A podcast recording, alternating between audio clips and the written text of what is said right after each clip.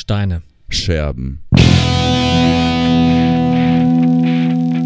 Hallo und herzlich willkommen zum Todsteine Scherben Podcast mit der Folge Nummer 26. Und wir probieren dieses Mal was Neues aus. Wir haben nämlich festgestellt, dass man ja, während man online chattet, nein, wir chatten ja gar nicht online, während man sozusagen über das Internet telefoniert, über Programme wie Zoom oder Discord, kann man ja auch Webcams anmachen, weil wir haben festgestellt, es ist ganz schön schwierig, äh, einen Gesprächrhythmus reinzukriegen, ohne dass man sich gegenseitig sieht.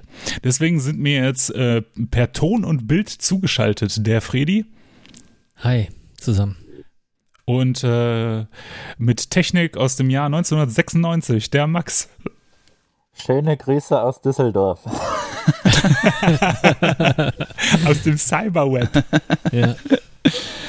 Max, das erinnert mich so ein bisschen an alte Zeiten. Also ich, ich fühle mich wie, keine Ahnung, 2003, äh, das, das erste Mal das Internet eingesteckt äh, oder das Modem eingesteckt, besser gesagt. Äh, es hat gepiept, es hat gerauscht und ähm, ja, die, äh, die AOL-CD scheint wohl zu funktionieren bei dir.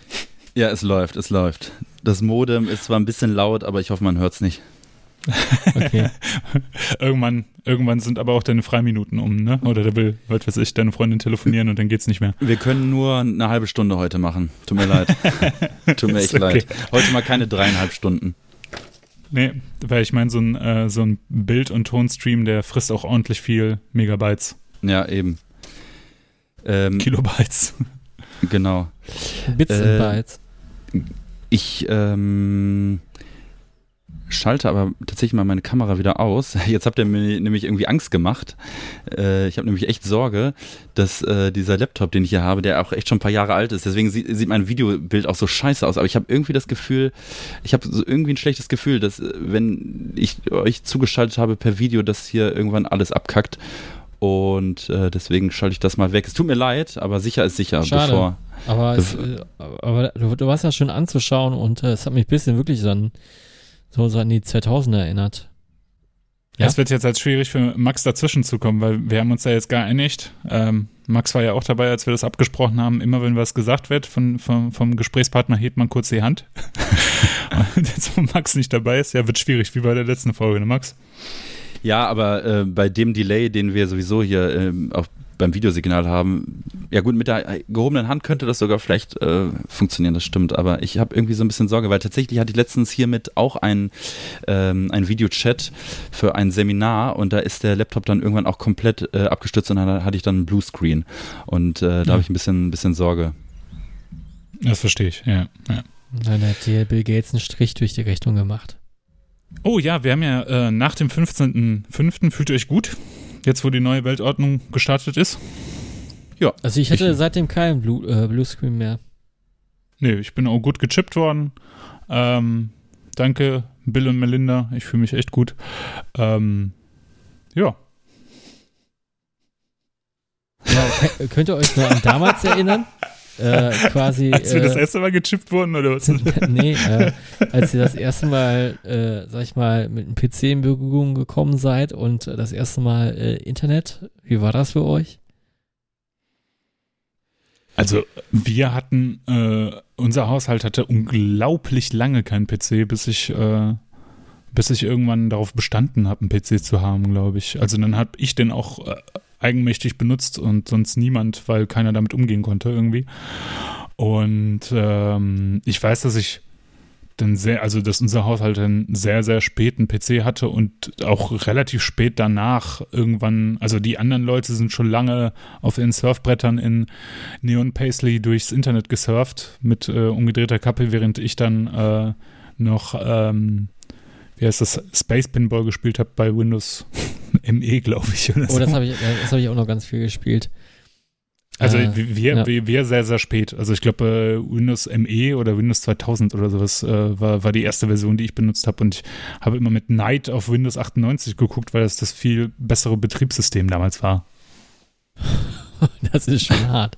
Vor allem Windows ME, das äh, habe ich ja völlig verdrängt, dass es das gab.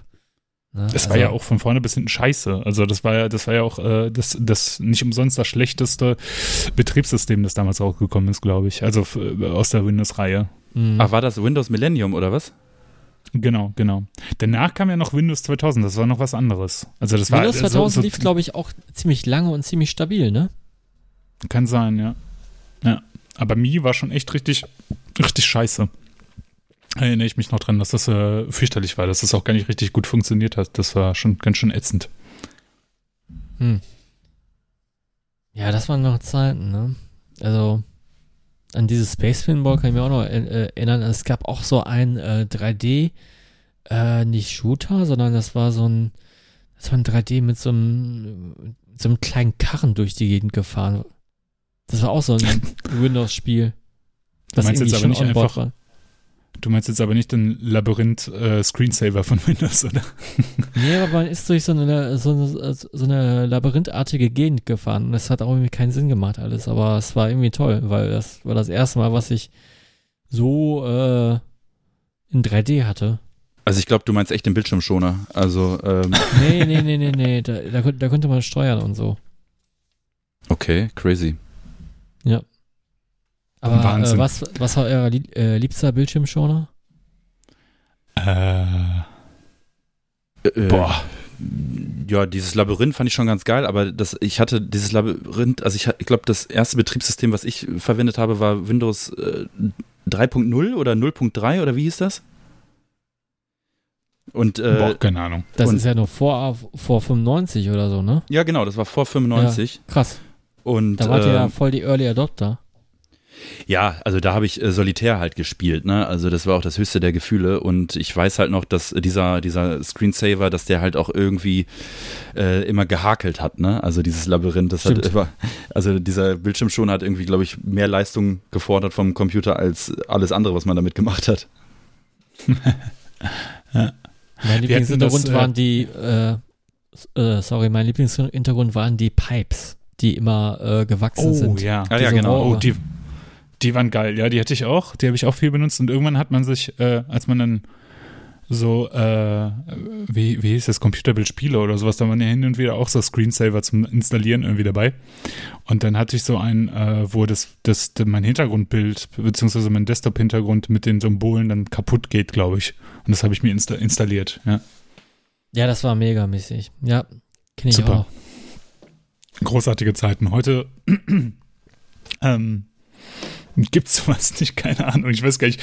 Ich, ich, äh, wir hatten ja, äh, habe ich glaube ich ja hier auch schon mal erzählt, ähm, wir hatten ja einfach sehr, sehr lange jetzt keinen Laptop, keinen PC, keinen kein Desktop-Computer mehr, sondern haben äh, größtenteils unsere Smartphones und äh, Smart Devices irgendwie genutzt.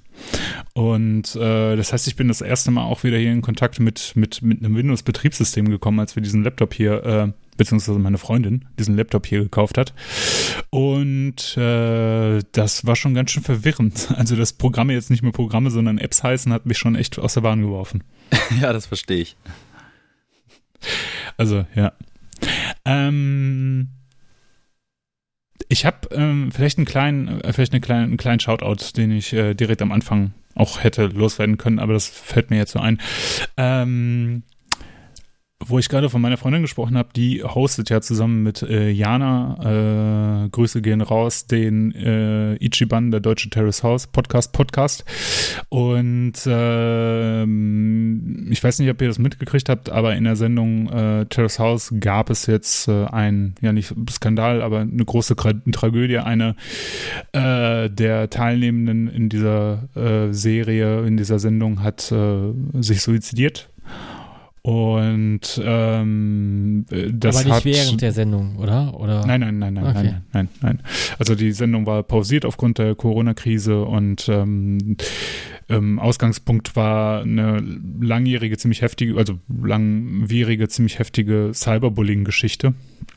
Und äh, der Podcast, der Ichiban Podcast, hat sich dann äh, zusammengesetzt und die haben dann ähm, eine Sonderfolge zum Thema Cyberbullying äh, ziemlich gut recherchiert und darüber gesprochen, wie eigentlich so Cyberbullying funktioniert. So ein paar Opferzahlen halt auch einfach mal rausgesucht und sich ein bisschen damit beschäftigt. Das finde ich sehr empfehlenswert und ähm, ich glaube, Cyberbullying ist heutzutage noch mehr Thema, als, äh, als wir zum Beispiel jünger waren und vielleicht noch Cyberbullying ausgesetzt worden sind, sage ich jetzt mal. Und ich fand, das war eine sehr nüchterne Betrachtung des Themas und äh, das wollte ich an dieser Stelle nochmal kurz loswerden. Also einen kleinen Shout an, out an äh, den Ichiban Podcast mit der Sonderfolge zum Thema mhm. Cyberbullying. Ja, ähm, Shout out auf jeden Fall. Mm, ich bin relativ froh, dass ähm, es zu unserer Schulzeit nicht so viel, also die, diese Art von Mobbing noch nicht so gab. Also äh, wenn ich überlege, das fängt jetzt wahrscheinlich schon im kleinen Kreise an, dann gibt es in der Klasse eine, eine, eine WhatsApp-Gruppe, wo vielleicht auch alle die komplette Klasse drin ist, dann gibt es aber dann Parallelgruppen, wo dann vielleicht alle drin sind, bis auf zwei, wo dann über diese zwei dann irgendwie abgelästert wird. Dann werden irgendwelche ähm, hässlichen Fotos gemacht in, in, in unbeobachteten Momenten. Äh, auch, auch Lehrer werden da ja ähm, durch den Kakao gezogen und so. Und das stelle ich mir schon sehr, sehr schwierig vor. Und ich glaube auch, dass da keiner so wirklich drauf vorbereitet war oder ist. Ähm, weder die Schule noch, noch die Schüler noch die Le Lehrer oder die Eltern. Und das stelle ich mir wirklich mhm. sehr, sehr schwierig vor. Ja, ja. Ich finde es auch ganz schlimm, dass, äh, dass es auch größtenteils ja anonym stattfindet. Das macht es ja irgendwie noch für den, der, äh, der betroffen ist, noch viel äh, größer, als es dann eigentlich ist. Ne? Das, dann äh, steht man ja irgendwie imaginär einer großen äh, Masse gegenüber und und vielleicht sind es ja nur zwei, drei. Mhm. Äh, und im wahren Leben hätte, wäre wär man denen gegenüberstanden, hätte sich das vielleicht schneller geklärt oder auch nicht, ne? Aber so ist es ja, ja irgendwie unberechenbarer geworden. Aber es glaube ich, also ich überlege dann immer so über, über die eigene Position äh, zu dem Thema und ich denke dann halt auch so an, an solche Formate wie jetzt unsere Podcast oder sowas. Ne? Also es ist ja auch so, dass wir hier ähm, ist jetzt ein doofes Beispiel, aber wir, wir sprechen ja hier über Sachen und sind da auch ganz subjektiv und benennen halt Sachen, die uns nicht so gefallen, irgendwie beim Namen und sagen dann halt auch, boah, nee, das ist Panne oder sowas. Wir versuchen da ja relativ neutral zu bleiben. Ähm, und äh, ich denke manchmal so darüber nach, wo fängt Kritik an und wo hört, wo, wo fängt Mobbing oder Bullying oder oder oder oder mm, ja, ja. Also das ist irgendwie schwierig, da auch so eine Grenze zu ziehen oder inwieweit man auch so manchmal in solche Systeme mit eingebunden ist, ohne sich darüber Gedanken zu machen. Ne? Also wenn ich jetzt zum Beispiel äh, ich nehme jetzt mal so ein Thema wie Michael Wendler. Ja, also alle machen sich irgendwie über den Wendler lustig und das ist auch witzig und es gibt unglaublich viele Memes und alles Mögliche und ähm, ich weiß es nicht. Also ich, äh, es ist, glaube ich, in, im, Moment, wo, wo noch nichts passiert ist, also noch nichts Negatives, irgendwie ist es schwer einzuschätzen, inwieweit man da selber Teil eines Systems ist, in dem man das halt ja. irgendwie ähm, konsumiert, ja, ne? mitträgt, konsumiert, weiterverteilt, ne? Oder so, so, so, so Sachen wie beispielsweise äh, der Drachenlord, ja. Also wir haben, glaube ich, hier noch nie über den Drachenlord gesprochen, aber ich glaube, jeder von uns und jeder von den Hörern kennt mhm. die Geschichte. Es ist ja mittlerweile auch wirklich ein Ding, das außerhalb eines bestimmten Kreises ja auch einfach Riesenwellen geschlagen hat. Und äh, wie das eigentlich am Anfang war und was das für Riesenwellen geschlagen hat, um eine Person äh, um eine äh, sehr, sehr traurige Person, muss man vielleicht auch dazu sagen, aber es gibt ja auch irgendwie ähm, so in der Rück, im Rückblick denkt man sich so, oh, ey, so, so fett, wie das jetzt aufgezogen ist und wie viele, unglaublich viele Leute sich über diesen Mann lustig machen, über diesen Menschen lustig machen, denkt man sich halt auch schon, ey, kommt, lass doch mal ab davon. Also ich, ich check so manche, manche, manche Sachen halt nicht, wie, wie manche mhm. Opfer immer noch Täter anziehen. Also ich finde das immer faszinierend, wie, wie äh, manche Menschen auf ewig in dieser Opferrolle bleiben und da einfach überhaupt nicht rauskommen, das ist, egal mit welchen Das ist tatsächlich ne? faszinierend, vor allem bei diesem besagten Drachenlord und äh, ich habe das ja auch, äh, das wissen ja vielleicht ein paar, ich habe das ja ziemlich lange verfolgt, aber eher so als stiller Beobachter und ich fand das als Medienphänomen halt äh, extrem, ja, äh, ja. also es konnte man sich ja vorher gar nicht ausmalen, was, was da alles passiert ist. Das war ja, äh, das, da hatte man keine Vorstellung von, wie, wie, wie groß das mal werden würde. Und er ist ja mittlerweile so bekannt, dass er irgendwie, habe ich letztens gesehen, mit Sido zusammen gestreamt hat oder äh, mhm. zumindest irgendwie so ein so einen YouTube-Livestream gemacht hat. Und äh, das Bemerkenswerte daran war, war ja noch nicht mal der Fakt, dass äh, die beiden was gemacht haben oder er in diesem Kanal war, sondern dass äh, Sido ihn ja wirklich gut kannte und über ihn wirklich sehr gut Bescheid wusste über äh, Besitzverhältnisse und was weiß ich was alles. Und äh, das heißt, er muss ja vorher auch schon mal sehr viel davon konsumiert haben. Ich ja, aber da muss jeder, man aber auch sagen, dass äh, Sido jemand ist, ja. der ähm, alles auf dem Schirm hat. Also der hat ähm, jeden kleinen Newcomer-Rapper auf dem Schirm, der hat jedes Internetphänomen Phänomen auf dem Schirm, der kennt alle YouTuber oder so fast alle, der hm. kennt alle Twitch-Streamer, obwohl der, der ja bis vor einiger Zeit mit dieser Welt gar nichts zu tun hatte, weil er ja erst seit ein paar Wochen oder ein paar Monaten immer freitags äh, zwölf Stunden lang streamt und da kannte er dann halt auch unter anderem natürlich den, den, den Drachenlord. Aber er ist halt nochmal speziell, weil er wirklich alles auf dem Schirm hat. Der, der muss halt auch wirklich jeden Tag mhm. irgendwie sich durch YouTube klicken und hat kriegt alles mit. Also der ist wirklich dafür, dass es halt ein paar 40-jähriger Typ ist, ist der mega up to date, was alles angeht, was irgendwie ähm, im, im Netz passiert. Mhm. Und gab es nicht vor kurzem auch so eine Geschichte mit, dass er auch einer von den Verschwörungstheoretikern ist, wie Attila Hildmann und Xavier Naidu? Hat er sich da nicht auch schon geäußert? Ja, also er hatte halt, es gibt ein, ähm, es gibt ein Format ähm, von einem Typen, der heißt Ali Boumaier, das ist ein ja, der kam im Grunde so aus diesem, aus diesem Bushido-Lager, ähm, ist eigentlich auch ein Rapper, also hat, glaube ich, ein oder zwei Alben rausgebracht, kokettiert auch mal so ein bisschen damit, dass er eigentlich nicht rappen kann, aber es ja trotzdem sich verkauft. Und er hat sich so ein neues Format äh, erstellt auf YouTube, das nennt sich ähm, Ali therapiert. Und da spricht er mit, mit äh, ich glaube, größtenteils Rappern und zieht das so ein bisschen auf, äh, als wäre er so der Therapeut. So, das ist so ein bisschen so der Gag an der Geschichte. Und äh, ja, da hat er sich den Sido eingeladen. Ich habe das Ding auch komplett gesehen. Auch im Grunde, als es gerade erschienen ist, also noch bevor es diesen Riesenskandal gab. Und habe da ja auch beim Gucken schon so gedacht, okay, ähm, Sido wird ja irgendwann darauf angesprochen, was denn so mit Xavier Naidoo los sei, ne? Und, und darauf antwortet Sido halt, ja, der Xavier, der ist einfach zu tief drin in der Materie. Und das finde ich halt auch schon eine schwierige Aussage, weil das ähm, ist ja keine, kein Dementi irgendwie oder so, sondern das heißt ja, ja, da gibt's Sachen, von denen haben wir alle keine Ahnung und äh, Xavier ist halt noch, ist halt viel zu tief drin. Und irgendwann sagt Sido halt, dass, äh, dass wir ja wissen, wir wissen ja alle, dass Kinder verschwinden. Wir wissen das ja alle. Und dass da ja ein System dahinter steckt und so weiter. Und deutet halt diese, diese ähm, Verschwörungstheorie mit diesen Kindern, die gefangen werden und dann aus deren Blut wird dann irgendein Stoff gewonnen, womit man dann irgendwie ähm, ja Lebensserum genau, oder Genau, genau, genau. Nein, äh, also, und, ist, und da, ist, ist, ist, das nicht die Geschichte von irgendwie Countess Bathory oder so?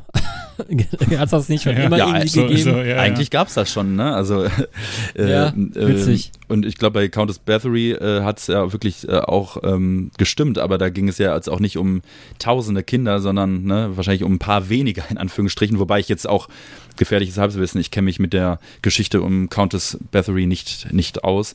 Aber es ist nee, im Grunde die, die ähnliche ich kann Story. Mich an ne? diesen Fakt erinnern. Genau.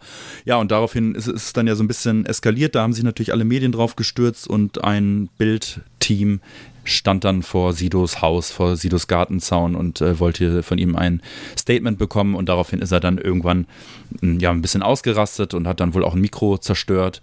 Ähm, ja, im Endeffekt hat er sich dann in seinem eigenen Stream, das ist ja das Praktische heutzutage, da muss sich ja keiner, muss ja keiner ein Interview mit einer Zeitung führen oder so. Ähm, sondern man vermarktet sich ja selber über seine Kanäle und in diesem, in seinem, äh, in dem nächsten Stream von ihm ähm, hat er sich dann dazu geäußert und ähm, ja, er hat es nicht wirklich so zurückgenommen. Er hat im Grunde gesagt, dass er so Leute wie Attila Hildmann und Co., dass es für ihn Dumm, Dummköpfe sind, so ungefähr. Also es ist nicht der genaue Wortlaut und dass er die für gefährlich hält und dass er mit denen nicht in einen Topf geschmissen wird und äh, er hätte sich da irgendwie so missverständlich ausgedrückt irgendwie. Also ähm, ja, so ganz befriedigend war das aus meiner Sicht nicht unbedingt. Ja, es, also ach, check ich nicht, weil äh, Sido war ja ganz lange auch einer eher von diesen sehr, sehr nüchternen Also, ne, nach der Anfangszeit ja. war der ja irgendwann sehr, sehr nüchtern und auch in den in, in Fernsehformaten sehr präsent und halt auch einfach irgendwie so ein, ja, eine witzige Gestalt außerhalb von, von seinem Rappertum. Ja, und auch angenehm. Und, äh, dem Arschfick. Ja, ja, ne, also ne, der ist ja tief verfreundet oder zumindest wirkt es ja immer so in den Medien mit, mit äh, Kurt Krömer das, und die, die Kontakte, die beiden in, in Formaten, TV-Formaten zusammen immer hatten, waren ja immer total cool. So, du hattest ja. echt das Gefühl, da sind zwei, zwei Freunde, die sich da irgendwie unterhalten und sowas. Und äh, das hat mich dann schon so ein bisschen erschrocken, wo ich das Ganze gehört habe. Aber der hat ja, der hatte ja letztes Jahr auch schon in so einem, einem anderen TV-Format hat er ja schon mal äh, für Reden von sich, ja, hat, äh, hat äh, von sich reden gemacht. auch schon digital wieder. Hä? Von sich reden gemacht von sich reden gemacht, genau. Da ähm, hat er ja, ich weiß nicht mehr genau, um welches TV-Format es geht, aber da hat er ja ähm, so ein bisschen Kritik an der Erinnerungskultur ähm, ja, ja. Erhoben. Ne? Also da hat er ja gesagt, irgendwie ja, äh, äh, muss man sich denn daran erinnern, was halt äh, vor so und so vielen Jahren in Deutschland passiert ist und äh, zwingen wir die Leute dazu, sich daran zu erinnern oder sowas. Also er hat da so ein bisschen über die Erinnerungskultur ähm, ja, also, ich, also er hat im Grunde eine, eine erstmal interessante, sag ich mal, eine interessante Frage in den Raum gestellt. Also es war so eine Talkshow, da war auch unter anderem Günther Jauch dabei und irgendwann ging es halt ja, darum, ja, genau. dass äh, in den Schulen ja halt äh, natürlich das, das Dritte Reich behandelt wird im Geschichtsunterricht und so weiter und so fort und dass es halt auch wichtig ist, dass man das weiter ähm, an alle, an die nächsten Generationen weiterträgt.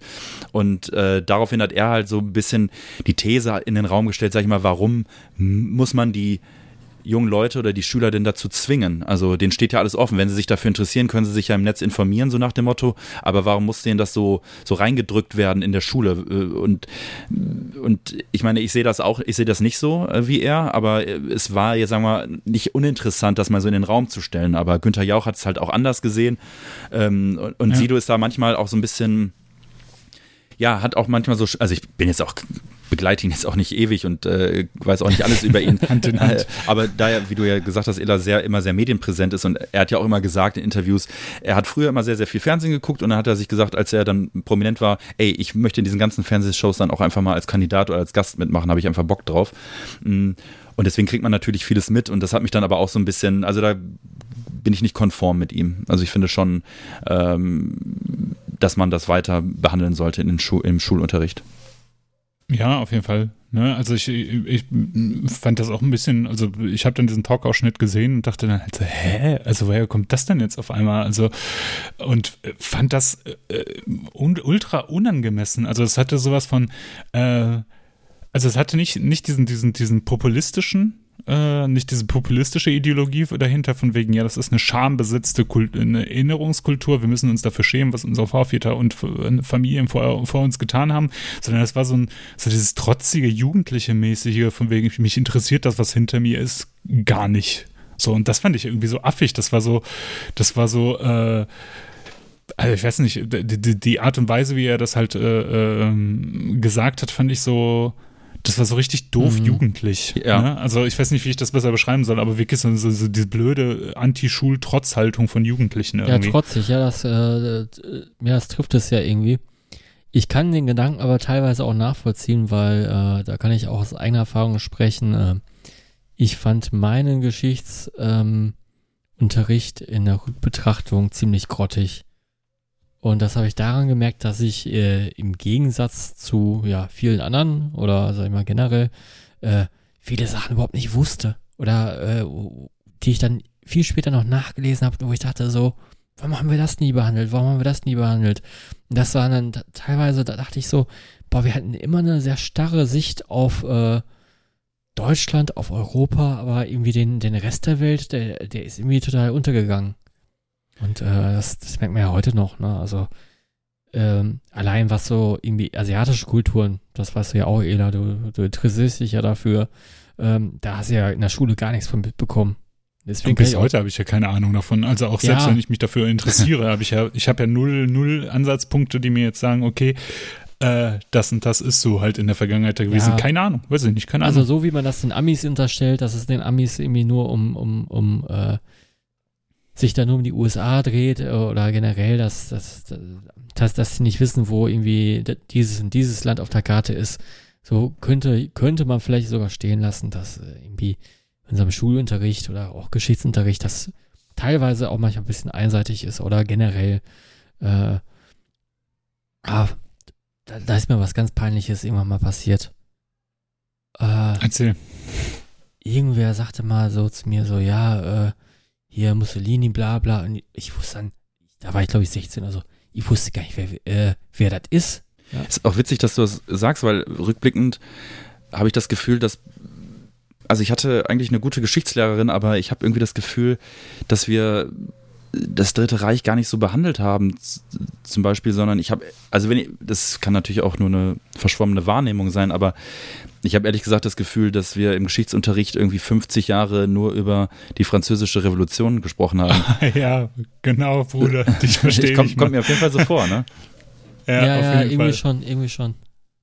Ich hatte ganz, ganz viel, ich kann mich auch nur noch an französische Re äh, Revolution und Römer erinnern. Das ist so das Mhm. Größte, was ich weiß. Mit dem Griechen, Ausflug Römer, nach Xanten. französische Re Revolution und ein, ja, und ein ganz enges Feld vom Nationalsozialismus. Hm. Vielleicht noch, vielleicht noch äh, Erster Weltkrieg, aber nicht, nicht der Erste Weltkrieg an sich, sondern Nee, eher Weimarer die, die Republik. Weimarer Re Republik, genau, genau. die Weimar. Ja, Genau, das, genau. und, und das war's dann. Ja, Es ist ja so viel mehr passiert. Ja. Ja. ja. Deswegen Es kann ist ich aber auch, ne? so, so ein bisschen, äh, es- ich will jetzt nicht auf seinen, äh, auf seinen Punkt einzahlen, aber ich kann es ein bisschen nachvollziehen, dass, äh, aber heute hat man ja alle Möglichkeiten, ne? Man, man man kann ja sein, sein, man hat sein äh, Lexikon in der Hosentasche, man kann alles nachschlagen. Deswegen ist man auch ein bisschen in der Eigenverantwortung. So, Ja, das war das äh, Schulfach Geschichte. Passt ja zu meiner. Gehen wir rüber zum Schulfach- Sport. Nee, gehen wir zu- Schulfach Metal. Ge gehen wir zum Schulfach, ähm, äh, mit eurer Erlaubnis natürlich nur, ähm, über zum Musikfach, ähm, Musikfach, zum Schulfach Musik. Musik. Musikfachpresse, das, Schul- das Schulfach. ähm, Machen wir endlich, äh, äh, machen wir äh, endlich wieder Subkulturen. Ich habe keinen Bock auf Theorie. Jo, genau. Ähm, Können wir über Satanisten sprechen im oh Religionsunterricht? Gottes Willen. Mr. Crowley und so weiter und so fort. Sekten. Ähm, es, äh, ich weiß übrigens noch, dass ich ein, ähm, ein Iron Maiden Shirt anhatte in der 8., 9. Klasse und ich wurde tatsächlich von einem Lehrer, von einem Religionslehrer äh, darauf angesprochen, dass das ja schon ein bisschen satanistisch wäre, was ich da anziehen würde. Ne? Äh, aber gut. Äh, Ich, äh, Entschuldigung, aber äh, ich muss darauf hinweisen, dass ich auch schon mal nach Hause geschickt wurde. Nicht nur einmal. Bad Guy. Der Illy hat uns ja letztes Mal von der Spoken Word Tour von Joey DiMaio erzählt. Und danach habe ich so wieder so ein bisschen Bock gehabt, mir Manowar zu geben. Er hat das irgendwie schmackhaft geredet. Und generell verbringe ich meine Abende so in den letzten Wochen sehr viel damit, äh, mir äh, Live-Konzerte auf YouTube anzugucken von allen möglichen Bands. Von äh, Dio habe ich mir zwei, drei Konzerte angeguckt, ähm, von Maiden natürlich alle, die man so kennt. Und da habe ich gedacht, boah geil, Manowar, die haben doch auch zig Live-DVDs und so weiter. Da gucke guck ich mir mal was an und ähm, ich habe nichts gefunden. Ich habe im ersten Moment auf YouTube nichts gefunden. Es gab äh, so zwei, drei Vi Clips äh, von einem einzigen Song, also wo da nur ein Song irgendwie ähm, mitgeschnitten wurde und ein paar ähm, Treffer, wo irgendwelche ähm, Handykameras ein Konzert mitgefilmt haben und das war's. Und das fand ich irgendwie sehr Okay, krass. Komisch, Die, weil die hatten nämlich, die hatten nämlich voll viele VHS und DVDs. ja, wir Hey hatten on Earth, wie das alles hieß. Genau, äh, oder Hell on Wheels oder wie auch immer. Und wir hatten das ja auch letztes Mal schon angedeutet und dann habe ich so gedacht, aber ich habe noch nie irgendwie sowas gesehen. Und, und dann habe ich gedacht, okay, ich finde nichts und ich will halt, ich wollte halt ein komplettes Konzert angucken, ne? Und, und dann habe ich halt gedacht, fiel mir, fiel mir wieder was ein. Und ich glaube, Ela, du kannst, dich kann ich da ein bisschen ins Boot holen, weil es trug sich nämlich zu, und ich glaube, du warst vor Ort, soweit ich weiß, dass äh, es im Jahre 2016 das Keep It True Festival stattfand, wie jedes Jahr in Lauda Königshofen oder so. Und am letzten Tag gab es einen Secret Headliner und der wurde wohl auch echt geheim gehalten bis zu dem Moment, wo dann da ein gewisser Ross the Boss dann auf der Bühne stand, um den Soundcheck zu machen.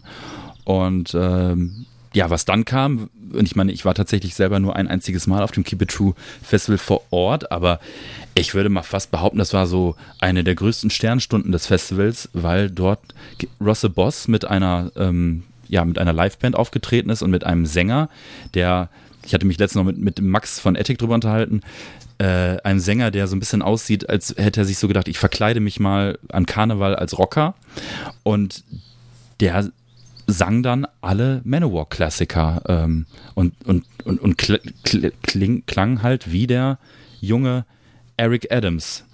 Und ich glaube, Ela, du warst auch vor Ort, kann das sein? 2016? Ja. Nein. Also du kannst dich auch nicht an das, also, also das Jahr kann falsch sein, aber, aber an diesen Auftritt von Ross the Boss mit der, wo, wo darauf, daraufhin weiß ich noch, dass du dir dann Karten geholt hast für die Ross the Boss Show im Turok und da hattest du dann das Pech, dass kurz vorher dann irgendwie der Sänger dann rausgeschmissen wurde.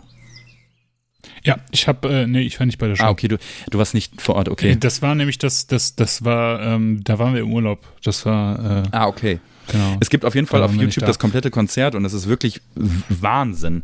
Also äh, ich habe nochmal letztens mit Max drüber gesprochen und er meinte, hat mir das nochmal so erzählt. Man wusste halt nicht, was da kommt. Man dachte halt, okay, das wird jetzt hier irgendwie, keine Ahnung, Virgin Steel äh, zwei Stunden äh, Special äh, oder wie auch immer äh, sein. Ne? Jack, Jack Spencer, die komple äh, komplette Ample Destruction. Ja, genau, sowas. Und dann äh, ähm, haben dann die ersten Leute halt Ross the Boss erkannt auf der Bühne und dann ging es halt los. Und der Sänger, also das Video gibt's komplett, den Auftritt gibt's komplett auf YouTube, mhm. auch mit mehreren Kameras gefilmt und das ist wirklich, oh, der Wahnsinn. Also der kam, dieser Sänger, da Fall. denkst du wirklich, was ist das denn für ein Hallodri? Und dann fängt er an, so völlig unangestrengt in das Mikrofon zu singen. Und er klingt halt, und das ist immer sehr blasphemisch und, und auch ein bisschen blöd, das zu sagen, aber er klingt ja, er klingt ja fast besser als Eric Adams irgendwie, ne? Also, ähm, das ist ja phänomenal. Also, es ist ja so krass und ich habe mir das dann halt echt nochmal komplett gegeben und muss echt sagen, das ist echt eine super Alternative, wenn man nichts von Manowar live findet um das kurz abzuschließen, ich habe dann noch mal eine Woche später noch mal gesucht und habe dann ähm, einen ähm, Manowar-Auftritt gefunden auf, auf YouTube, einen zweieinhalb Stunden Gig. Äh, und dann habe ich mal geguckt, wann der hochgeladen wurde. Und das war halt tatsächlich irgendwie vor, vor sieben Tagen stand dann da. Also als ob einer meine, meine Suche irgendwie erhört hat. Und da wurde, äh, gab es dann den Manowar-Auftritt vom Magic Circle 2007, äh, Magic Circle Festival in Bulgarien. Und das ist auch cool, das mhm. macht auch Bock, aber man muss ja wirklich sagen, Eric Adams ist da viel am Bellen. Ja. Also, ne, alle, die Manowar nicht kennen, also das, das ist ja so ein, so ein charakterlicher, also so, so ein markanter Style, aber der, der wird dann irgendwie sehr ausgereizt, dieses Hu, Hu, Hu. Und, ähm, Auf jeden Fall, ja. Ja, das ist irgendwie, aber ansonsten ist der Auftritt eigentlich ganz geil, aber es ist halt schon auch irgendwie komisch, ähm, äh, ähm, Carl Logan zu sehen irgendwie. Das ist irgendwie komisch. Und äh, dann ähm, spielen die halt irgendwann äh, Heart of Steel, aber in der deutschen Version in Bulgarien. Das habe ich nicht so ganz verstanden. Und, äh, und Eric Adams sagt dann irgendwie so, während, weil das Lied geht so los und alle denken wahrscheinlich so, ah, Heart of Steel. Und dann fängt er an, so Deutsch zu singen. Und dann, und dann äh, animiert er so das Publikum und grinst so komisch dabei und sagt so, You are German. Was? ja, ganz, wirklich, ganz komisch. Äh. ja, bizarr. Aber, nee, ja, ich war, sorry. Ja. Nee, ich, ich wollte sagen, ich war, äh, ich, ich war nicht da, als das Konzert stattgefunden hat, was ich dann im Nachhinein natürlich sehr schade fand, aber ähm, ich habe äh, davor und danach ja schon mal Ross the Boss live gesehen und fand es immer extrem gut, egal was für ein Sänger da dabei war. Ich, ich finde halt immer diese Fixierung auf, ja, das ist so ein unglaublich guter Sänger, bei egal welcher Band, ähm, finde ich das immer so, ach, das ist nur ein Element der Musik, ne? Und ich finde halt, äh, klar, es gibt Bands, da ist der Gesang sehr, sehr ausschlaggebend für äh, die Musik, weil ich glaube zum Beispiel Dismiss mit einem anderen Sänger als äh, Morrissey könnte ich mir, glaube ich, nicht geben. Mhm. Also ich finde das schon sehr, das ist so ein, so ein sehr markantes Ding. Äh, wohingegen ich zum Beispiel ähm, bei anderen Bands denke, da ist es einfach scheißegal, wer, wer da ins Mikrofon brüllt, bellt, äh, singt und trällert irgendwie. Die Songs funktionieren auch so, ne? Also, und äh, ist vielleicht bei Manowar nicht, nicht unbedingt der Fall, aber ich finde halt äh, die Ross the Boss Shows, die ich bis jetzt gesehen habe, das waren jetzt irgendwie zwei oder drei, glaube ich, da einmal im Turok, auf dem äh, Rockhard Festival habe ich das auch mal gesehen und äh, fand ich immer extrem gut und da war mir das egal, ob das der Keep a True Sänger war oder nicht. Und äh, einfach weil die Songauswahl so unglaublich gut war. Ne? Also wenn man die Band dann selber, also Manowar dann nochmal live gesehen hat, dachte man sich, ja, ich wünsche mir aber so ein paar von den Ross the Boss Songs mit dabei, mhm. irgendwie, die gefehlt haben. Und äh, ich finde, wenn wenn die Setlist passt, dann ist mir das so, finde ich, finde ich das wichtiger, als wenn da zum Beispiel jemand vom Original-Line-Up irgendwie mit dabei ist oder sowas. Ja. Ne? Mhm. Ja, ich, ich, ich weiß, was du meinst. Ähm, ich war halt einfach geschockt von, von der Ähnlichkeit der Stimme. Und, und dann gab es ja irgendwelche internen Streitereien und der wurde dann irgendwie rausgeschmissen und Ross hat sich einen neuen Sänger gesucht und ich weiß nicht mehr, war das irgendeiner von Dragon Force oder irgendwie, oder nee, irgendwie. Und dann habe ich mir davon mal einen Ausschnitt angeguckt und dann fand ich es halt so scheiße, dass ich halt auch das Komplettprodukt dann scheiße fand. Also weißt du, äh, das hat dann irgendwie für mich Okay, überhaupt nicht okay. mehr funktioniert. Ähm, es war eher so, dass die Mhm. Messlatte vielleicht ein bisschen zu hoch war mit diesem Sänger, weil es einfach irgendwie ganz nice war, da einen Sänger zu haben, äh, der einfach wirklich so den Vibe irgendwie rüber, rüberbringt, ähnlich wie bei Manila Road, wo dann irgendwann Mark Shelton dann nicht mehr äh, der Leadsänger war, sondern die halt einen Sänger gefunden haben, der einfach so wie Mark Shelton äh, sich angehört hat. Ne? Ja, ja. Ja. Ey, ähm, es ist, also bei, bei Manowar ist das ja auch so, es, es gibt ja relativ wenig Leute, die so ähnlich singen, sage ich jetzt auch mal, und so ähnlich klingen wie Eric Adams. Ne? Ja. Aber ich finde eine Band, die hat einen Sänger, die äh, kriegen das sehr, sehr gut hin. Und zwar äh, Crossfire aus Belgien. Kennt ihr die? Der Name sagt mir was, aber ich habe nichts, Ja. auf, nichts auf dem Schirm. Ich, ich kann mich äh, an die CD erinnern, da ist, äh, oh, ich habe die doch mal hier gehabt. Die ist irgendwo in meinem CD-Regal. Ähm, es ist eine Pyramide drauf und ein Totenkopf und äh, das Logo Crossfire, oder?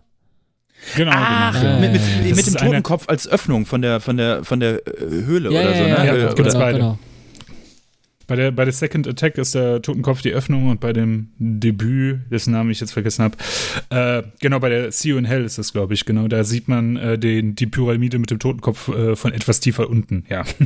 ähm, und äh, der Sänger, also das ist, das ist so eine, so eine hundertprozentig typische Mausoleum Records Platte. Und ich finde ja, ich weiß nicht, äh, ich finde ja Mausoleum Records finde ich ja für, für den Trash Factor schon super geil. Ich bin ja ein Riesenfan von Mausoleum Records. Ich weiß nicht, ich mag, mag viele von den Sachen, die die damals rausgebracht haben. Also so Zeug wie Ed Lane oder halt Crossfire oder ähm, was weiß ich, äh, Faithful Breath sind ja rübergekommen, Mhm. also viele von diesen deutschen kleineren Bands irgendwie, die, äh, die haben da was rausgebracht und halt so diese ganzen Benelux-Bands wie, äh, ja, Killer waren ja auch mit dabei und so. Das ist, das sind einfach richtig coole Scheiben, die so, die sind alle so ehrlich, ne? Und ich finde bei, bei Crossfire, der Sänger, der klingt halt streckenweise nicht immer, aber der, der kommt zum Teil echt sehr nah an Eric Adams vom, von der Betonung und vom Gesangsstil und manchmal auch von der Stimme her. Ähm, das ist schon, äh, ist, ist mir irgendwann mal aufgefallen, dass ich dachte, ey, der klingt echt wie Eric Adams. Wenn die Riffs jetzt noch anders wären, weil die machen halt eher so moderaten Heavy Metal, Hardrock zum Teil, ähm, dann könnte das ein guter Manowar-Abklatsch sein. Ähm, Ela, äh, wie, wie oft hast du Manowar äh, live gesehen? Also die echten? Äh, keine Ahnung. Einmal nur?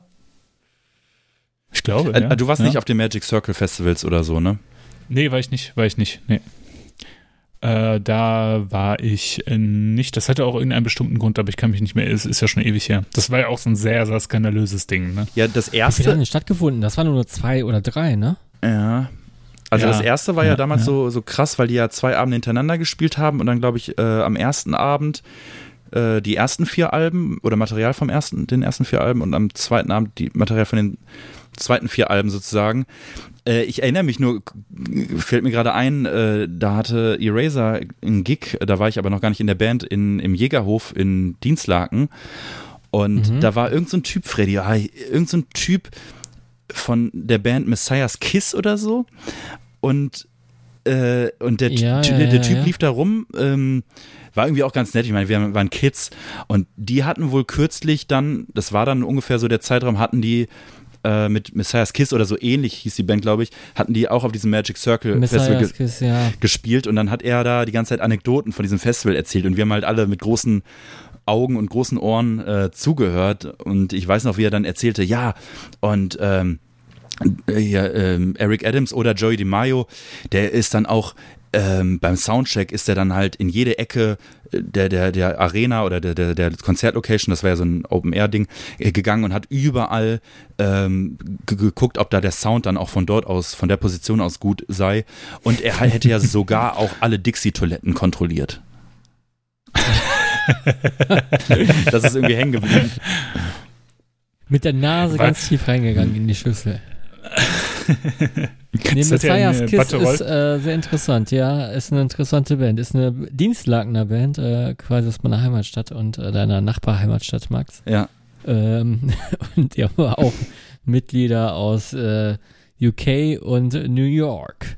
Und ähm, da war es ist halt so ein Lokalkolorit gewesen damals. Also da, die wurden tatsächlich in Dienstlagen in der äh, ansässigen Metal-Szene ähm, nicht von mir, aber sag ich mal von Gleichaltrigen und Eltern, Älteren ein bisschen bewundert, weil, weiß nicht, die, die wurden früh gegründet, irgendwie so 2000 rum oder so und äh, da, ja, Ja, da war Da man aber war auch auch stolz, äh, wenn man irgendwie aus seiner Heimatstadt und das, Ja, wenn man nicht ja, gerade genau. irgendwie in Berlin oder Düsseldorf oder Köln irgendwie gewohnt, dann war man ja irgendwie froh oder fand es irgendwie cool, dass es da irgendwie eine Band gab, die vielleicht auch schon mal irgendwie ein bisschen größer war, vielleicht auch schon sogar schon mal ein paar Touren ja, auf gespielt jeden hat. Fall. Ne? Der, Und- da, und- da, die ja. hatten auch ein Album, das wurde von Hermann Frank äh, äh, produziert. Äh, er, hat, er hat auch Accept gemacht und genau. Hm. Ja, da bin ich mit Gelsenkirchen natürlich äh, in der Topstadt. Ja, aber gibt's, äh, Ja, gibt's neben, neben Sodom noch, noch andere äh, große Bands aus Gelsenkirchen oder größere Bands? Hm, boah, müsste ich jetzt. Aber mir, mir fällt so spontan, fällt mir jetzt nichts mehr ein. Also Eskimo Callboy kam ja äh, zum Teil, kommen ja zum Teil aus Gelsenkirchen. Mhm. Also war ja eine Zeit lang eine ziemlich große Ja. Band. Äh, ansonsten Ethik. ähm, Ja. ja, fällt mir jetzt gerade nichts ein. Also nichts, was, was, was extrem jetzt groß ist, so auf dem Niveau von Sodom oder ähm, aber vielleicht denke ich da zu verquer. Vielleicht gibt es auch irgendwelche Musiker oder sowas, was man gar nicht, gar nicht Ja, so ja jetzt okay, gerade auf also dem Schirm Minja hat. darf man jetzt nicht unterschlagen, ne? aber ansonsten war es das, glaube ich, auch. Ich hoffe, das googelt niemand. Oder wenn, dann ist es mir auch Nee, egal. ich finde das, immer- ich find das auch, alles wissen. ich find das auch nicht. Ich habe noch ein Patch for Sale. Mania-Patch. Ich habe Ja, auch ich noch hab, einen. Ich habe auch noch ein, äh, äh, ein Razer-Shirt, wo, wo der Druck, nur, also wo das Logo in grün Ach äh, Scheiße. drauf ja. ist. Mhm, mhm. Und äh, das ist so richtig geil. Das, das, das Logo ist so gedruckt wie so eine Platte, wie so ein Ja, so ein- Brustpanzer. So ein, so ein Plotdruck, ja. das war schon echt nicht so gut. ja. Es man lernt dazu. Stolz getragen. Ja, das, das ist richtig. Wenn man noch nicht alle Das wär- Siebdruckarten kennt, dann, dann, dann, dann greift man zum lokalen Copyshop, der irgendwie Der, der, der, der, hat- irgendeine Folie das- rauskramt. Aus der hinterletzten Ecke. Und ja, Ja. habt ihr den Grünton? Nee, wir haben eine Tanne. Geil. Geil. Aber das waren noch Zeiten, wo, also, ich erinnere mich auch noch von, von der eben benannten Band, äh, unser erstes Release, unser erstes offizielles physisches Release, war, glaube ich, äh, ähm, war, glaube ich, äh, limitiert auf 36 Stück, weil wir nicht mehr Geld hatten. Oh. Und dann haben wir die tatsächlich im, äh, ähm, äh, dann haben wir so, ah, wie hießen die?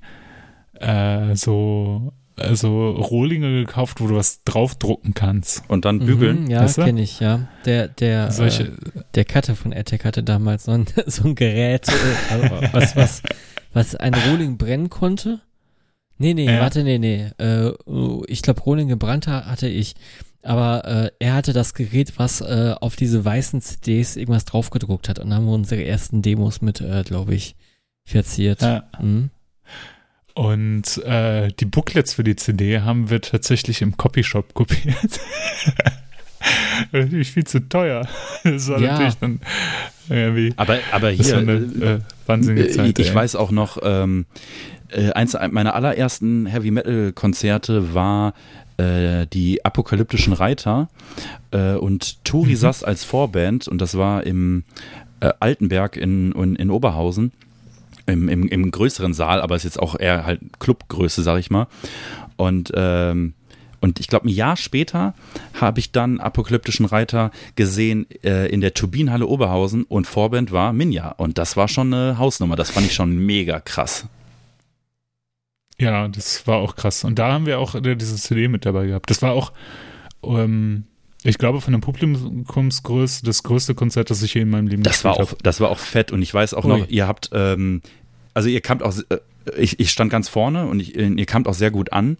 Und ihr habt vor Mhm. dem Gig oder mittendrin habt ihr ähm, Met verteilt im, im Publikum. Das weiß ich noch. Das hat man früher so gemacht, genau.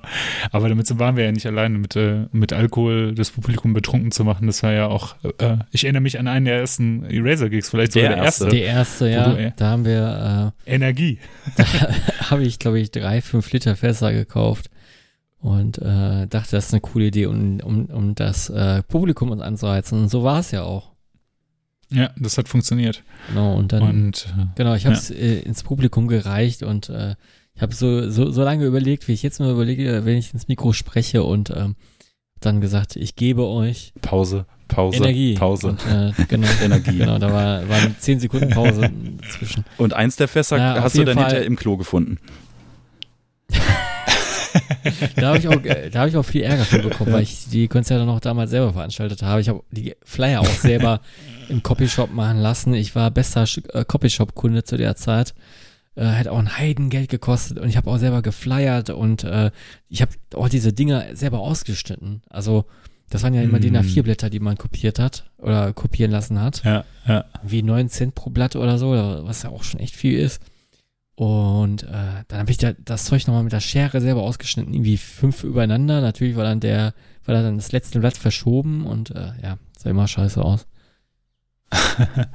Ja, aber ich erinnere mich auch daran, dass die ersten Ein Cobra Sachen auch so entstanden sind. Also die, die Cult of the Snake Demo, die haben wir damals auch äh, auf CDR rausgebracht. Da haben wir, glaube ich, auch so 50 äh, CDRs, glaube ich, gekauft oder 100, ich weiß es gar nicht mehr. Und die haben wir dann ja beim, beim Rage and Death Date verkauft. Und dann kam ja das Tape nochmal auf, äh, äh, das, Release ja nochmal auf Tape raus. Und äh, ich erinnere mich auch noch, dass so die ersten Releases, die wir hatten, so äh, auf Tape, die haben wir auch noch selber überspielt und ähm, ausgeschnitten und so ein Kram. Das, Das ist krass. Oh, ja, ja. Also hier bei dem Cult of the Snake Tape, das damals bei, bei Dying Victims Productions rausgekommen ist, weiß ich noch, dass der Flo mir halt die Rohlinge geschickt hat und ich alles selber überspielt habe. Und Boah. Das dauert doch mega Ähm, lange, oder nicht? ja, natürlich dauert das mega lange. Und äh, auch, auch ähm, auf den Tapes waren halt so Aufkleber und die musste ich halt auch noch ausschneiden. Also es waren schon Aufkleber, was schon ganz gut war. Ich musste also nicht selber kleben. Ähm, aber ich musste halt die Löcher für, für, für die Tapes rausschneiden und sowas. Das war eine Heidenarbeit. Ach, du Ja. Scheiße. Ja. Und äh, später hatten wir, wir hatten ja so ein Live, Live-Tape irgendwie von irgendwelchen ähm, Aufnahmen, die wir mal während der Tour mit Witch Girls gemacht haben. Ähm, die kam ja auch äh, auf, auf Tape irgendwie raus von einem spanischen Label und äh, da hatte ich auch alles in Rohformat zugeschickt gekriegt. Ich glaube nicht mal nicht mal Tapes hatte mir zugeschickt. Ich glaube die Tapes habe ich selber gekauft und er hat mir nur die Inlays geschickt. Fuck. Dann habe ich dann habe ich das alles selber irgendwie gebastelt. Das war das war echt irre und dann halt das ganze überspielen und das ist ja das ist ja nicht so wie Brennen oder sowas, sondern es läuft ja alles in Echtzeit. Das ist halt das Schlimme an der Sache. Musst du deine eigenen Songs oder dein eigenes Tape, weiß nicht, 50 Mal anhören oder so. Ich weiß nicht, in welcher Auflage ihr das gemacht habt, aber das ist ja wirklich. Nee, ich habe äh, ich habe immer äh, Kopfhörer reingemacht, also in, in meine Anlage. Ich hatte damals noch keine, keine richtige Stereoanlage, sondern halt nur so ein Kombo-Teil von Sony, wo man CDs und Tapes abspielen konnte. Und ich habe halt damals ähm, die Sachen auf CD gebrannt, also die Aufnahmen auf CD gebrannt. Das war auch nur eine, eine Datei, die war nicht mal geschnitten oder sonst was. Und dann äh, habe ich das äh, über das Tape-Deck dann halt aufgenommen. Und dann habe ich, glaube ich, Kopfhörer in den Kopfhörereingang gemacht, damit ich äh, das nicht hören muss, sondern habe die Kopfhörer dann beiseite gelegt, während ich halt die Inlays ausgeschnitten habe. Meine Güte, ja. Es, äh, äh, es gab ja auch so Tape-Decks oder so, ähm, ja, äh, wie, ja, wie nennt sie das so, so Ghetto-Blaster, die hatten dann zwei Tapes äh, oder zwei, äh, Mm, mm. zwei Tape-Slots oder wie, mal- wie auch immer man das nennt. Und ich habe mal, ach, zur Schulzeit habe ich mal so ein, wie hieß das, ja, so eine Art Praktikum gemacht. Äh, das war in so einem SOS-Kinderdorf oder Friedensdorf, wie hieß das? Ja, so, so, so ein Kinderdorf, ne? Dann kommen da irgendwie äh, Mm.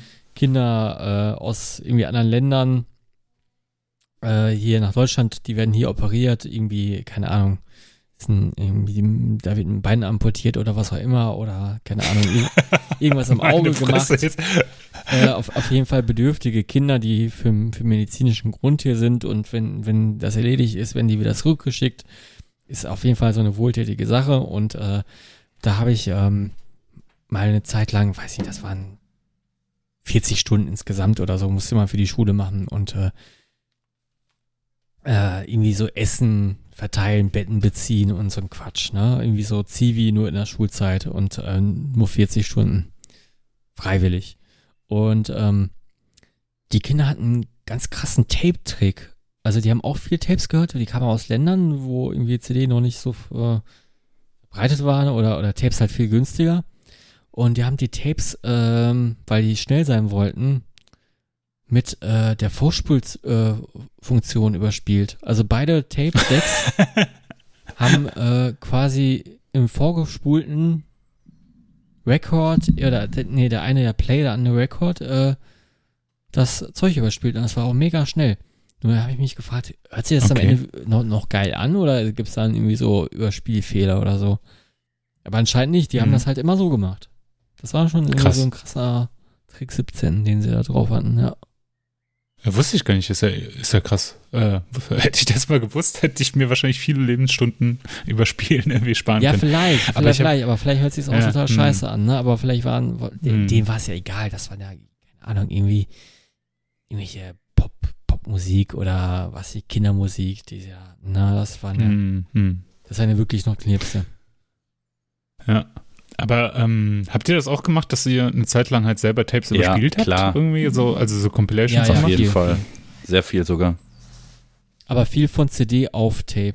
Also mhm. ich bin ja zu der Zeit auch, ich bin ja Jahrgang 87 da, äh, als ich dann, keine Ahnung, 5, 6 war, da war ja CD schon längst draußen und äh, weiß nicht, mein, Vater, ja. mein Vater hat alles auf CD gekauft und äh, habe ich mir meine Sachen zusammengestellt, äh, auf dem Tape natürlich so, also, aber es kam alles von CD. Das war jetzt nicht dieses romantische, irgendwie, irgendwie aus, äh, jemand aus, keine Ahnung, Kuala Lumpur mir irgendwas zugeschickt hat und ich habe mir das nochmal kopiert und für einen Kollegen oder so. Das war mm, einfach nur mm. ziemlich unromantisch, äh, einzelne Tracks von der CD auf, auf Tape, weil man halt nur einen Walkman hatte und äh, CD-Player gab es damals noch nicht oder die waren nicht so verbreitet oder nicht, so gut entwickelt, dass man irgendwie Antischock hatte und äh, da war ein Tape äh, sich selber machen eigentlich äh, gang und gäbe, ja.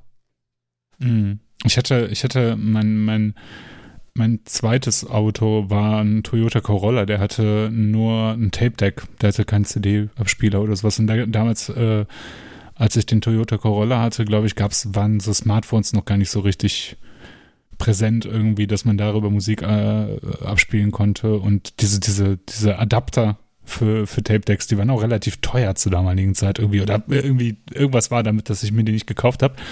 Und da habe ich selber Tapes überspielt eine Zeit lang. Und tatsächlich von meinem Billo ähm, Schallplattenspieler über meinem Billo äh, Tape Deck zu Hause. Und äh, da habe ich tatsächlich so Compilations mit äh, mit New Wave of British Heavy Metal 7 Inches gemacht, auch total abgefahren. Also heute hätte ich überhaupt keinen Bock mehr darauf, sie zu überspielen, so. Aber das war, das war irgendwie cool, es hat Spaß gemacht, sondern so, so ähm, für Fahrten oder für irgendwie längere Autofahrten dann so ein paar Tapes zu erstellen. Ich würde, äh, mich würde mal interessieren, ob ich die auch noch irgendwo rumfliegen habe. Das waren bestimmt schöne Requien irgendwie. Das klingt jetzt so, als ob ich das in den 70ern gemacht habe. Es ist vielleicht zehn Jahre her oder sowas. Also. Ja. wo wir gerade gesprochen haben von äh, ersten Releases, die wir irgendwie zusammengeschustert haben, ähm, da passt ein, eigentlich ein Thema ganz gut, was ich auch noch so auf dem Schirm hatte. Das, das kam nämlich letztens wieder auf.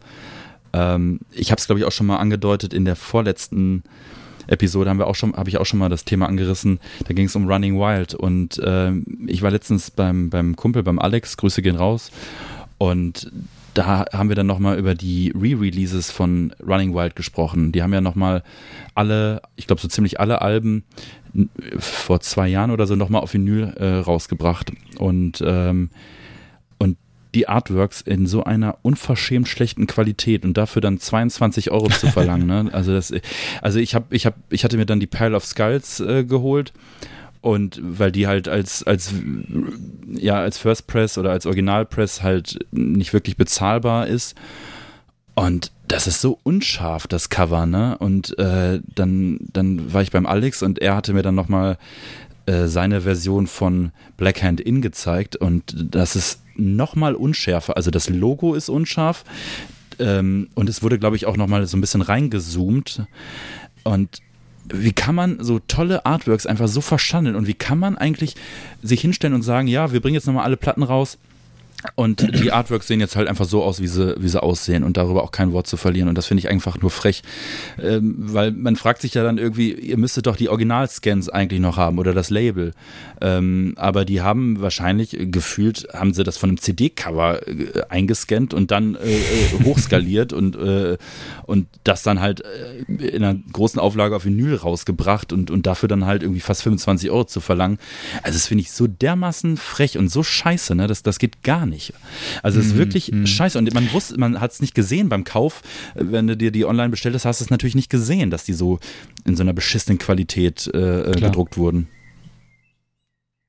Was auch, ne, das, das, schlägt so in die gleiche Sparte oder wenn Releases kommen und dann irgendwas am Cover verändert ist. Ja. So, ähm, zum Beispiel, ich habe ähm, so ein paar von den Noise Record Sachen, die rausgekommen sind, nochmal auf CD rausgekommen sind. Ich glaube von Creator die ersten paar Alben, ich weiß nicht welche, ähm, die waren mal irgendwie auf, in so einem Grabbeltisch von, von Müller oder sowas und ich habe die zwar alle schon auf CD gehabt, aber ich habe ähm, die alten Noise Records Releases von den CDs und Noise Records war ja eines der ersten Label, die Sachen auf CD gepresst hat von den Metal-Labeln und die sind natürlich schon ziemlich ähm, also sie sind nicht zerkratzt, aber die spielen halt nicht mehr richtig ab, ne? Die haken mhm. andauernd.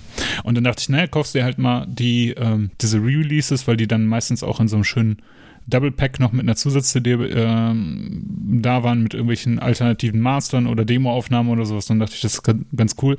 Aber die Cover sind halt auch schon wieder ein bisschen verändert, irgendwie das Logo nochmal angepasst. Bisschen entstellt auch, ne? Also, also mit irgendwie ja. Scheiß dabei.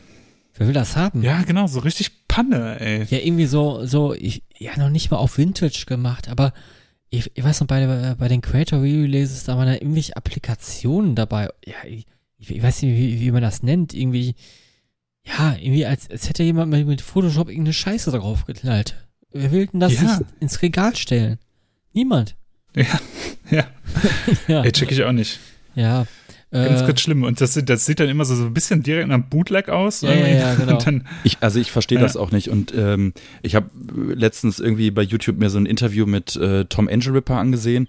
Und da wird ihm, glaube ich, irgendwie die Frage gestellt, was denn so mit den ganzen ähm, 80er, 90er Platten ist, äh, warum sie nicht nochmal rauskommen. Und es gab ja, glaube ich, nochmal so ein Re-Release, aber von irgendeinem Fremdlabel. Das war irgendwie auch nicht so wirklich ähm, ja, genehmigt. Und da sagt Tom halt auch so, das ist halt einfach frech, weil ähm, das sind halt irgendwelche Kopien von einer Kopie von einer Kopie, also die Artworks jetzt. Und äh, er hätte ja alle Originalscans noch am Start und wenn, wenn sie das rausbringen wollen oder werden, dann halt auch vernünftig. Ne? Und in dem Zuge ähm, gab es ja jetzt auch vor kurzem im Sodom Online Shop das Better of Dead Shirt. Ähm, und das habe ich bestellt. Ich mhm. habe dem Freddy eins mitbestellt, aber wir haben uns ja seitdem nicht mehr, nicht mehr gesehen.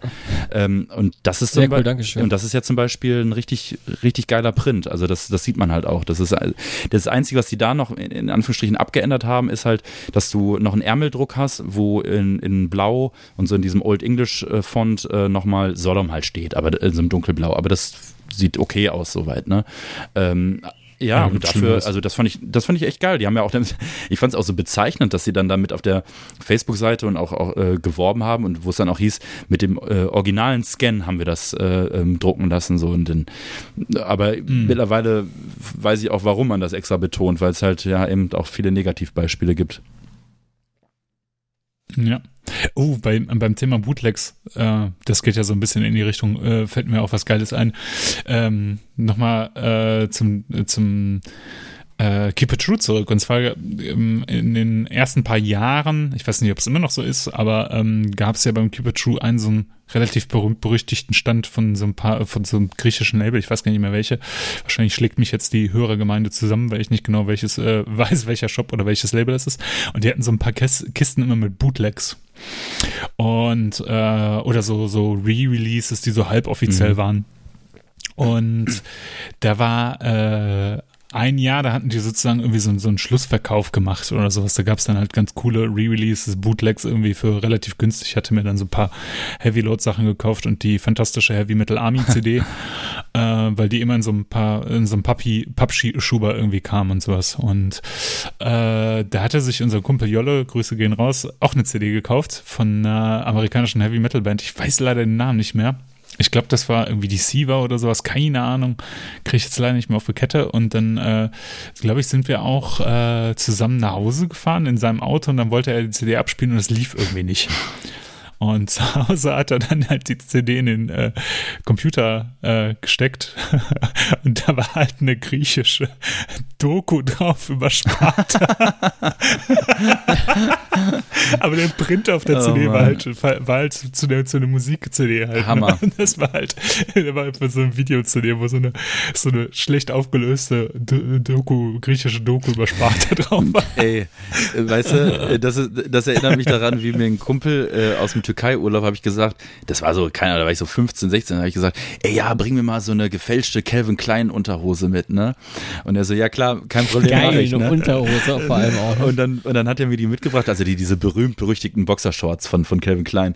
Und dann, und dann haben wir die ja, aufgemacht klar. und dann stand in dem Bündchen nicht äh, Calvin Klein, sondern HSV und das, äh, und das Logo vom HSV.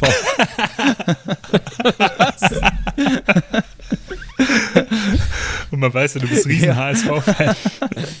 Was, was, was, hast du damit gemacht? Ja, nicht, nicht entgegengenommen, sagen wir. Getragen. Habe ich nicht entgegengenommen, das wurde sofort entsorgt. Ey. Weil es nicht Calvin genau. Klein war. Ey, ähm, Sag mal, ähm, habt ihr, ihr, wir haben uns doch schon mal über das Format äh, Durch die Nacht unterhalten, ne? Das ist ja euch ein Begriff, ne? Mhm. Ja, öfter mal. Und ich habe ja lange Zeit irgendwie gedacht, ey, da kommen ja irgendwie gar keine neuen Episoden mehr, das Format ist scheinbar gestorben oder so. Und dann habe ich jetzt durch Zufall entdeckt, es gibt eine neue Episode oder eine, ja, eine neue Folge von Durch die Nacht. Also für alle, die das Format nicht kennen, das ist ein Format äh, von Arte und äh, es geht darum, dass immer zwei Prominente im Grunde ja den Abend oder die Nacht miteinander verbringen. Also jetzt nicht im Knickknack-Sinne, sondern halt, dass sie halt äh, ähm, zusammen irgendwie unterwegs sind. Und äh, einer von beiden ist dann meistens der, der Gastgeber und man ist dann meistens in der Stadt oder in der Heimat von einem der beiden dann unterwegs. Und äh, es gibt immer so verschiedene Programmpunkte und das wird im Grunde durchgehend durch ein Kamerateam begleitet und dabei werden dann verschiedene, äh, werden dann alle Gespräche mit, mitgefilmt, die dann so entstehen. Ähm, und das äh, Format ist für mich eins der besten Formate, die es so im deutschen Fernsehen zu sehen gibt. Und wir haben uns ja unterhalten mal über die Folge mit Schlingensief und ähm, Michelle ähm, Friedmann. Michel Friedmann, äh, die vielleicht eine der legendärsten Ausgaben dieses Formats.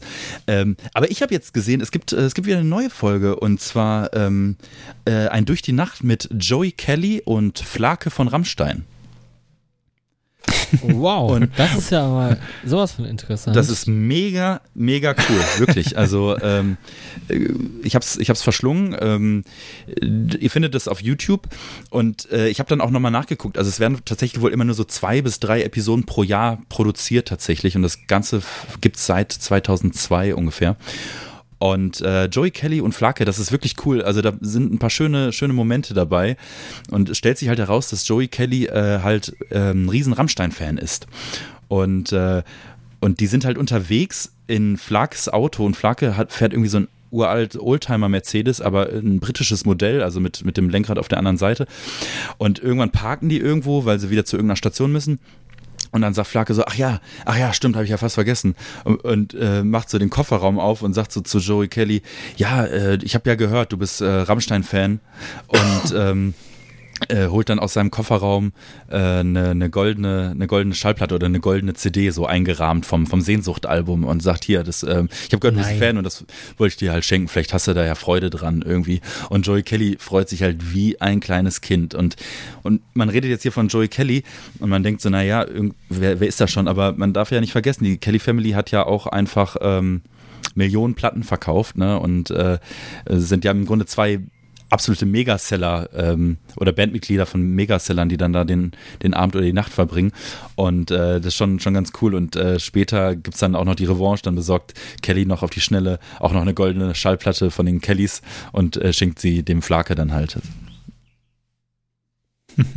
Aber es ist, äh, ist eine schöne Folge, kann ich, äh, kann ich nur empfehlen. Sind, äh, sind interessante Dinger dabei. Und das Witzige ist halt, dass, dass ähm, die sind dann unterwegs, die sind dann irgendwann auch auf der Domplatte und wollen irgendwie den Kölner Dom. Und äh, Joey Kelly wird die ganze Zeit angesprochen und nach Fotos gefragt, aber Flak halt gar nicht. Weil der einfach nicht entdeckt wird. Der, der wird nicht erkannt, der wird nicht entdeckt. Und äh, der muss auch ein richtig gutes Leben haben. Äh, irgendwann parken die irgendwo und, und, und steigen aus dem Auto aus und gehen los. Und Joey fragt so, sag mal, schließt du dein Auto nicht ab? Und Flake so, nee, mache ich nie. Nie. Auch in Berlin nicht, mache ich nie. Ähm, das ist, äh, bei den alten Autos ist es manchmal schwierig, die wieder aufzukriegen, wenn sie abgeschlossen sind und dann schließe ich es einfach nicht an und meistens steckt sogar der Schlüssel im Zündschloss. Ja, äh, ähm, ich erinnere mich nur an die Folge mit Heinz Strunk und ähm, oh, Heinz Strunk und äh, HP Baxter. Die ist auch ziemlich geil, weil der HP Baxter da halt überhaupt nicht, also nicht wie, wie in so einem Pannekopf wirkt, sondern halt wie ein relativ ähm, intelligenter Mensch. Ja, und auch sehr So, entspannt, ne? Auf jeden Fall, ja. Nee, die ist auch ganz geil, äh, die finde ich auch gut. Ähm, und ich, das Ende ist halt so geil, ne? Also erinnerst du dich an das Ende? Äh, nee, was Heinz willst du? Strunk spielt ja irgendwie Querflöte und, und, Ach, ja, ja, und wo ja, dann ja, auch ja, HP ja, Baxter Genau, dann produzieren die einen Song Ja, ja, zusammen, und, ne? und das ist halt auch so, die sind ja beide, ich meine, so norddeutsche, dröge Typen und dann wie HP Baxter dann äh, oder, oder Heinz Strunk dann oder sagt, ja, äh, so nach dem Motto, auf dem Programm steht ja jetzt auch noch, wir sollen jetzt hier so ein bisschen so einen Song zusammen machen. Also, weißt du, so der, der, der, der Mhm. gibt sich gar keine Mühe, das irgendwie so zu verheimlichen, dass es da vielleicht gar, kein Pro, gar keine Programmpunkte gibt. Und äh, dann Ja. spielt er doch auf so einen ähm, auf so einen äh, Scooter-Beat irgendwie dann so die Querflöte ein und es klingt echt geil und äh, und, äh, und und das äh, und, und dieser Sound äh, wird dann tatsächlich äh, auch noch für das Intro ähm, für die Credits halt ähm, die werden damit dann noch unterlegt und das fand ich irgendwie ganz ganz cool. Ähm, gibt gibt viele Ja. interessante Folgen. Also ähm, es gibt auch noch eine Folge mit äh, Lars Eidinger und einem und einem Regisseur. Ja, da habe ich den Namen wieder vergessen und dann und der, dieser Regisseur, der ist auch ein bisschen sehr speziell und äh, und irgendwann sagt Lars Eidinger so zu ihm, äh, ja, aber wie würdest du dich denn politisch einordnen? Und er so, ja, ich würde mich schon rechts einordnen, ist ja klar, ne? und jeder andere hätte wahrscheinlich dann so gesagt, okay, vergessen wir das, machen, bringen wir das jetzt hier hinter uns das Format und dann ist gut, ne? Aber Lars Eidinger äh, bohrt dann halt richtig nach, ne? Weil der ja auch so ein bisschen auf. Krawall ist. Es ist äh, ja, es ist viele spannende Geschichten äh, passiert bei diesem Format. Ist halt schade, dass es nicht, nicht mehr von, von Mhm. solchen Dingen gibt, ne? Ja, aber wir wollen ja heute auch nicht mehr ähm, durch die Nacht noch durchsenden. Es ist ja schon spät und die, die Sonne geht unter. Ähm, Plabroll kommt hoch. und wir haben da einen Programmpunkt noch abzuarbeiten. Nämlich äh, die Top, Top, Top. Top, Top. Top. Drei. drei. Drei. Drei. Also Ja. ähm, durch die Latenzen klang das bei uns so, als ob wir alle gleichzeitig alles ausgesprochen hätten. Ne? Ich hoffe, ich hoffe es, ich hoffe es. Ähm, ja, ich habe euch, ähm, oder ich durfte euch diesmal eine kleine Hausaufgabe stellen. Und äh, ich habe mir viele Gedanken gemacht und am Ende ist es was ganz Spontanes geworden. Und ich habe euch sehr viele Freiheiten eigentlich gegeben. Nur ich habe irgendwo einen Cut gesetzt. Und der Cut war bei 150 BPM. Also Titel äh, meiner Top 3 diesmal war Beste Songs über 150 BPM. BPM heißt Beats per Minute. Ja. Genau, es geht also mal um eine bestimmte Geschwindigkeit. Ähm, ich habe ja, äh, ähm, es ist ja, man muss ja darüber nachdenken, also wir sind ja alle irgendwie Musiker. Äh, und äh, das ist natürlich äh, dann so, dass man ein bisschen was mit dem Be Begriff anfangen kann, wie viele 150 BPM sind. Ähm, also als Beispiel so ein typischer Rocksong, sagt man so, sind 120 BPM. Ähm, aber woran macht man denn fest oder wie kann man sich denn orientieren an 150 BPM? Das habe ich dann mal gegoogelt, was denn gute Beispiele für 150 BPM sind. Und es kamen zwei Beispiele. Einmal Skaterboy von Avril Lavigne Hm. und äh, Lollipop von den äh, Claudettes. Claudette? Claudettes? Ich weiß nicht, wie die genau heißen. Mhm. Dieses Claudettes, Lollipop, Lollipop. Ja, das ist in der. Das äh, sind zwei typische Beispiele für Songs mit 150 BPM. Kannst ja mal anklatschen äh, und dann könnt ihr mal nachmessen, ob das richtig war. Okay.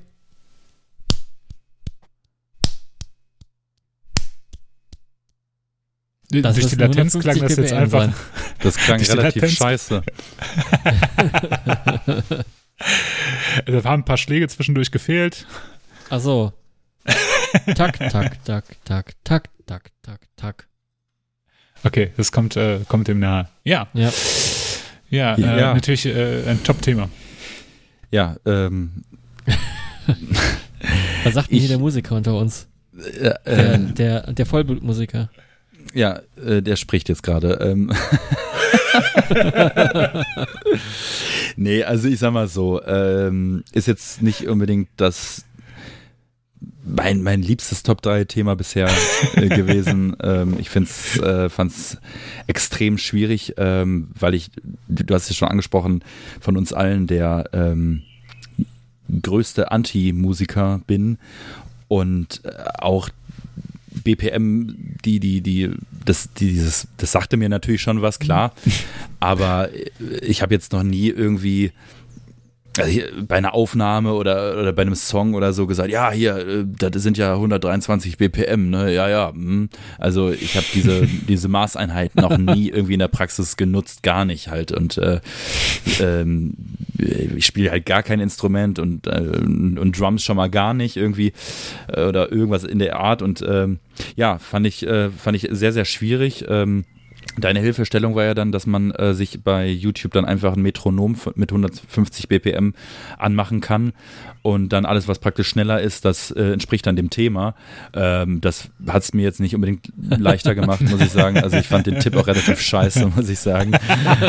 ähm, ja, ich, ich habe ich hab auch, ähm, Grüße gehen raus an Max, äh, Max von Ethic.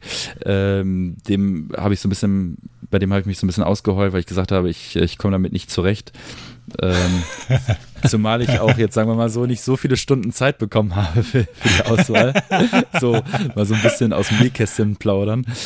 Ähm, und äh, ich habe es dann tatsächlich irgendwann so gemacht, dass ich eine Seite gefunden habe und ähm, die tatsächlich von ganz vielen Alben, ganz vielen Künstlern, ganz vielen Songs die BPN-Zahl ähm, irgendwie ermittelt hat und die dann praktisch da äh, hinter den Titel geschrieben hat. Und das hat mir dann so ein bisschen geholfen, aber ähm, ich habe dann, so wie du es anfangs auch gesagt hast, Freddy, ich habe dann einfach das ähm, Thema genutzt, um einfach vielleicht mal drei Interpret äh, Interpreten ins Spiel zu bringen und auf unsere Todgehört Playlist, die es ja auf Spotify und auch mittlerweile auf YouTube äh, gibt, ähm, äh, da mir einfach mal drei rauszusuchen, wo ich denke, hey, auf die habe ich Bock und die entsprechen auch dem Thema.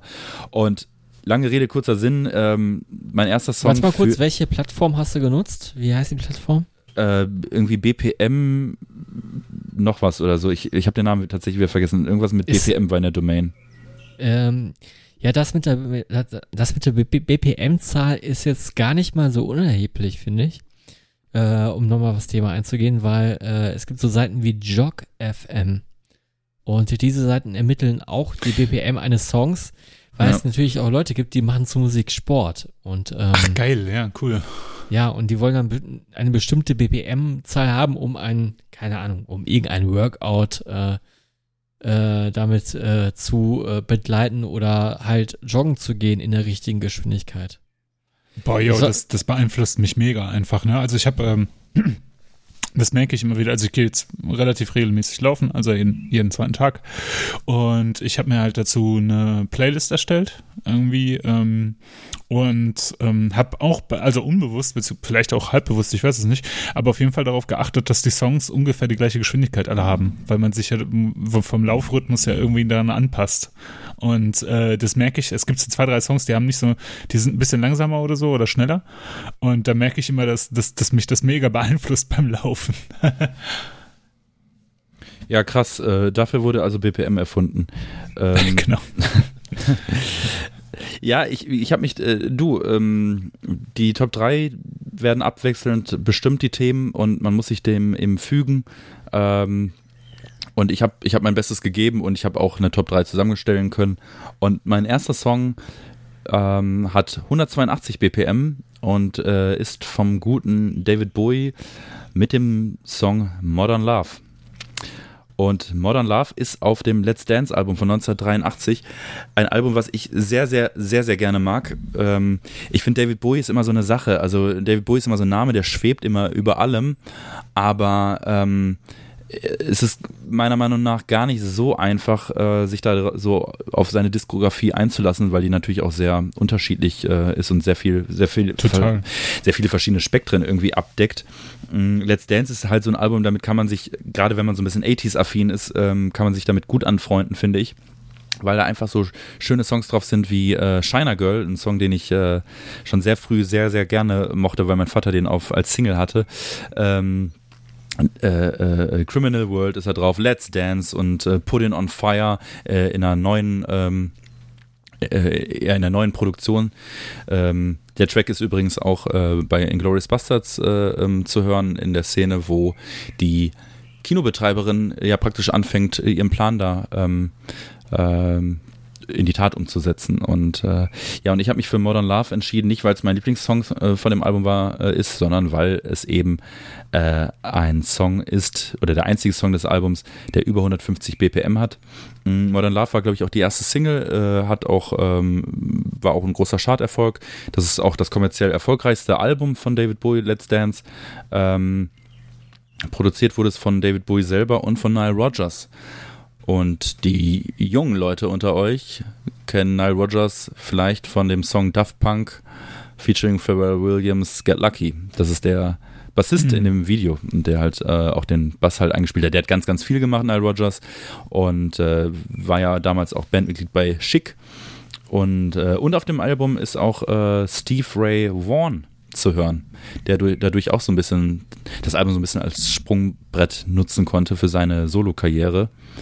Und äh, ja, David Bowie selber hat halt gesagt, das ist im Grunde so ein so Refocusing vom, von dem Album Young Americans. Ähm, ja auch interessant, dass halt so eine, so, eine, so eine Weißwurst wie David Bowie, der zu dem Zeitpunkt auch noch weiß gefärbte Haare hatte, dann halt mit Nile Rodgers äh, aus, aus der Black Music, sag ich mal, zusammen dieses Album halt auch produziert hat und der ja schon Jahre vorher halt dieses Young Americans Album ähm, produziert hat, wo er auch nur mit äh, schwarzen Musikern gearbeitet hat und, äh, und die dann hinterher auch in Interviews meinten, so ja, die dachten halt auch erstmal, was will der von uns, was will er uns jetzt über Musik erzählen?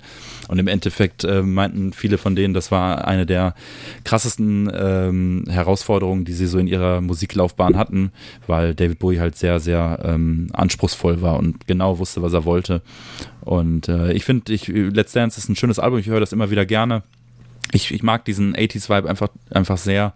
Und das war so für mich auch so ein bisschen das, Sprungbrett in die David Bowie ähm, Diskografie, auch wenn ich nicht jedes Album in- und auswendig kenne und auch nicht jede, jedes Album vergöttere, ähm, so mag ich doch David, am Ende des Tages mag ich einfach David Bowies Stimme, die uh, unvergleichlich ist und ich mag, mag seinen, seinen Style und, und, und, und, oder mochte seinen Style und seine Art äh, irgendwie aufzutreten. Es gibt ja auch schöne ähm, Momente, wo er bei Wetten das war, das hatte ich schon mal in einer anderen Folge erzählt, wo er dann praktisch so alte Krautrock-Bands nennt, äh, die ihn beeinflusst haben. Und äh, äh, weil, weil Thomas Gottschalk ihn fragt, was denn so an deutscher Musik ihn beeinflusst hat und, äh, und er nennt dann so Namen und keiner kennt's halt irgendwie, ne? Und das ist irgendwie, irgendwie ganz witzig. Und äh, er hat ja damals auch irgendwie versucht, hier irgendwie Kontakte zu knüpfen in Düsseldorf, hat auch mehr oder weniger diesen Düsseldorf-Sound ähm, ja, sich davon inspirieren lassen. Ähm, und äh, ja, über David Bowie kann man sehr lange reden, hat ja auch mal in Berlin gelebt, das ist aber jetzt auch kein Geheimnis mehr, das weiß mittlerweile jeder. Und ähm, einfach eine interessante Biografie. Und deswegen kommt äh, auf die Todgird-Playlist David Bowie mit Modern Love mit 182 BPM. sehr schön, sehr schön. Äh, wie findest du eigentlich von der, von der Platte, auch wenn es jetzt äh, unter 50 BPM hat, äh, Let's Dance? Nervt der Song dich auch mittlerweile so sehr, wie, wie, wie er mich nervt? Das ist auf jeden Fall von allen Songs, äh, von, von allen Songs äh, ähm, der, den ich jetzt am wenigsten höre, ne, oder gezielt höre. Mhm. Also mein, ähm, mein Lieblingssong ist tatsächlich äh, äh Criminal World und ähm, ich mag ähm, Put on Fire extrem gerne. Der ist schon, schon ein richtig geiler Song. Äh, das war ja auch in der alten Version auch der, dieser, ähm, der, der, der Soundtrack zu dem, zu dem äh, Film Cat People. Mm. Und Modern Love ist halt äh, auch der Opener des, des Albums und ähm, ja, der hat im Grunde so das gemacht, was ja viele andere Bands auch machen oder Interpreten, dass man direkt erstmal so ein so einen Knaller oder so einen, so einen schnellen Rocker oder so als, als Opener reinpackt und das hat David Bowie im, äh, im weitesten Sinne dann halt auch gemacht. Ich finde den Song aber gar nicht so, also ich finde Let's Dance überhaupt nicht schlecht. Ich finde, das ist ein, äh, ein richtiges Zeugnis eigentlich seiner Zeit. Ja, das ist so ein prototypischer 80s-Song, total. Ne? Ja, gebe ich dir absolut auch recht. Und äh, wie gesagt, ist es auch kein, ich, ich weiß, was Freddy meint, wenn man irgendwie aufgewachsen ist und äh, in einem Haushalt, wo WDR 2 lief, dann kennt man diesen Song halt in- und auswendig.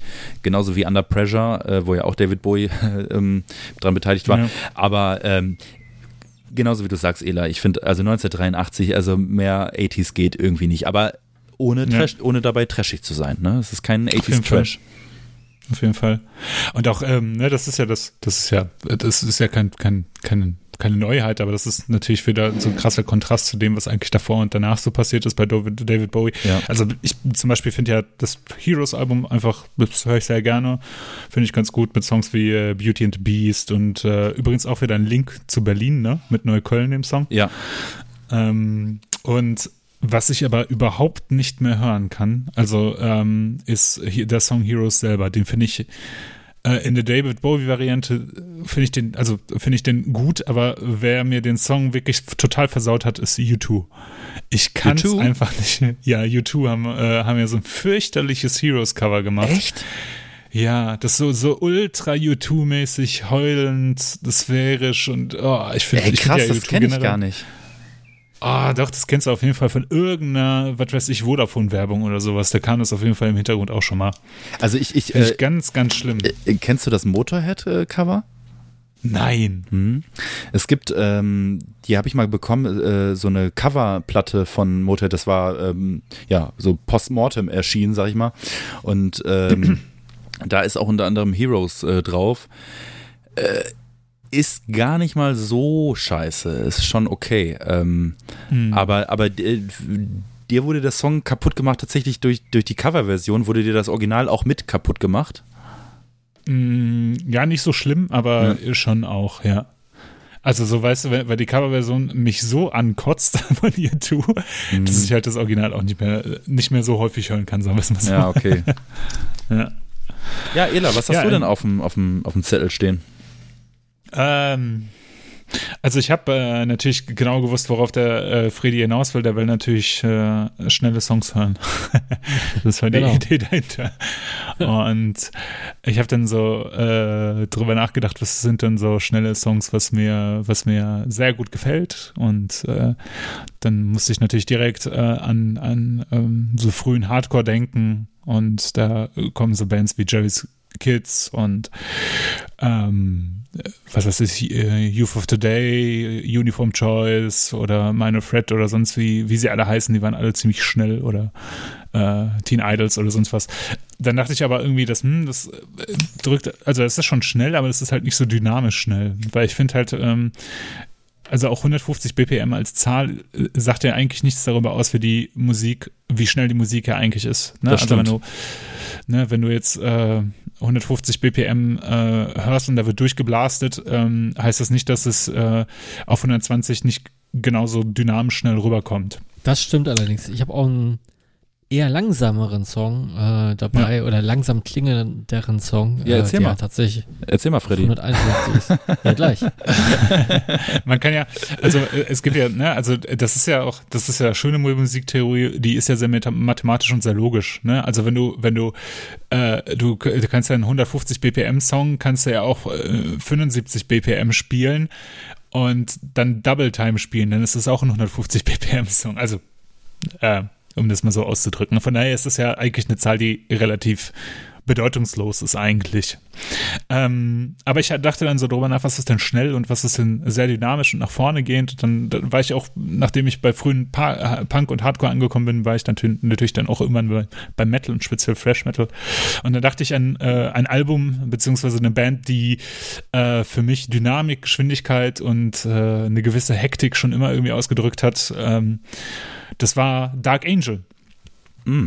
Und Ah. äh, ganz, Ganz speziell musste ich da an das Album äh, Darkness Descents denken von 1986. Ähm, vor allem deswegen, weil ich es dann im Kopf nochmal mit, oder beziehungsweise auch beim Hören nochmal mit äh, We Have Arrived, also dem Debüt, verglichen habe, das ja äh, 1900, wann kam das raus? Ein Jahr vorher, ein halbes Jahr vorher, ich weiß nicht, irgendwie so um den Dreh. Äh, da sind ja zum Teil ähnliche Songs drauf, beziehungsweise die gleichen Songs. Ähm, zum Beispiel Merciless, Merciless Death ist ja auf beiden Alben drauf, auf der We Have Arrived und auf der Darkness Descends. Und auf der We Have Arrived, also dem Debüt, ist der Song äh, nicht deutlich langsamer, aber schon langsamer als dann später auf der Darkness Descends. Und äh, den dachte ich so, boah, das sind echt sehr schnelle Songs und das ist auch sehr, sehr Ah, ich finde, äh, bei Dark Angel, also ab dem Album, da merkt man so richtig, das ist auch äh, technisch einfach extrem gut eingespielt und sehr, äh, also überhaupt nicht so krachig, sondern sehr, äh, ja, auf musikalisch auf einem hohen Niveau. Und da ist mir der Song äh, The Burning of Sodom direkt eingefallen, weil der ist einfach straight durch ein Kracher und der wird, da wird geballert auf äh, 170, 180 BPM, denke ich mal. Ähm, grandioser ein, Song, Grandi grandioser Song, muss ich wirklich sagen. Ja, also Gute ich finde das ganze Album finde ich großartig. Also wirklich, da sind, ist ein Hit nach dem nächsten drauf, ne? Persian Flames, Darkness Descents als der Titeltrack, äh, Merciless Death natürlich, ähm, unglaublich gute Songs, unglaublich gutes Album. Äh, ich finde, äh, bei der Band ist es auch relativ schwer, äh, so richtig schlechte Sachen zu finden. Ich finde zum Beispiel auch die Leaf Scars, finde ich auch ist ein super Album, weil ich die Produktion da so geil roh drauf finde. Ähm, und äh, ich glaube, so, so treibendes Element im wahrsten Sinne des Wortes da ist wirklich der Drummer Gene Hoagland, der ja auch bei vielen anderen Bands, die in die Richtung gehen und auch äh, technisch, geschwindigkeitstechnisch ganz vorne äh, stehen, wie beispielsweise Forbidden Testament und Death auch gedrummt hat. Und äh, ja, ist einfach ein super Album. Äh, der Song äh, The Burning of Sodom ist vielleicht nochmal der schnellste auf dem Album, behaupte ich jetzt einfach mal. Und äh, ist für mich äh, ein, ein Wunderwerk an Technik und an, an äh, Dynamik und Geschwindigkeit in einem irgendwie. Ja, krass. Da sind wir sehr nah beieinander. Okay, Thema der Folge war jetzt nicht, oder ich meine, Thema ähm, der Top 3 war jetzt nicht äh, Best of Thrash Metal Songs oder schnelle Songs äh, oder schnelle Metal Songs. Aber ja. ich dachte, einen muss ich ja mindestens dabei haben. Und ja. äh, ich habe so ähnlich wie du gedacht und ich habe äh, mir gedacht, boah, das muss schon was sein, was äh, so, richtig schnell nach äh, vorne fickt. Wie, wie, wie, wie man jetzt würde, wie man Wie so die Jugend heute so sagt. Ja, genau. Und ähm, das ist für mich der Song Damien vom Morbid Saint. Ah, ich, das war meine, war ohne Scheiß. Ich das dachte ist, nämlich auch, das geht ja gen, steckt ja genau in die Kerbe. Ne? Also genau. das ist ja, ist, ist, ist ja Hattest du den auch auf dem äh, Schirm, Ela, oder was? Ich wollte auch unbedingt eigentlich Morbid Saint nehmen, aber dann da hatte ich noch eine andere Band im, äh, im Kopf, die ich gerne reinnehmen wollte. Und äh, ey, Dark Angel und Morbid Saint definitiv die schnellsten, aggressivsten Bands für mich aus ja, dem Genre und irgendwie. Ne? Und ich finde, die beiden Songs, das sind so two of a kind. Weißt du, was ich meine? Ja.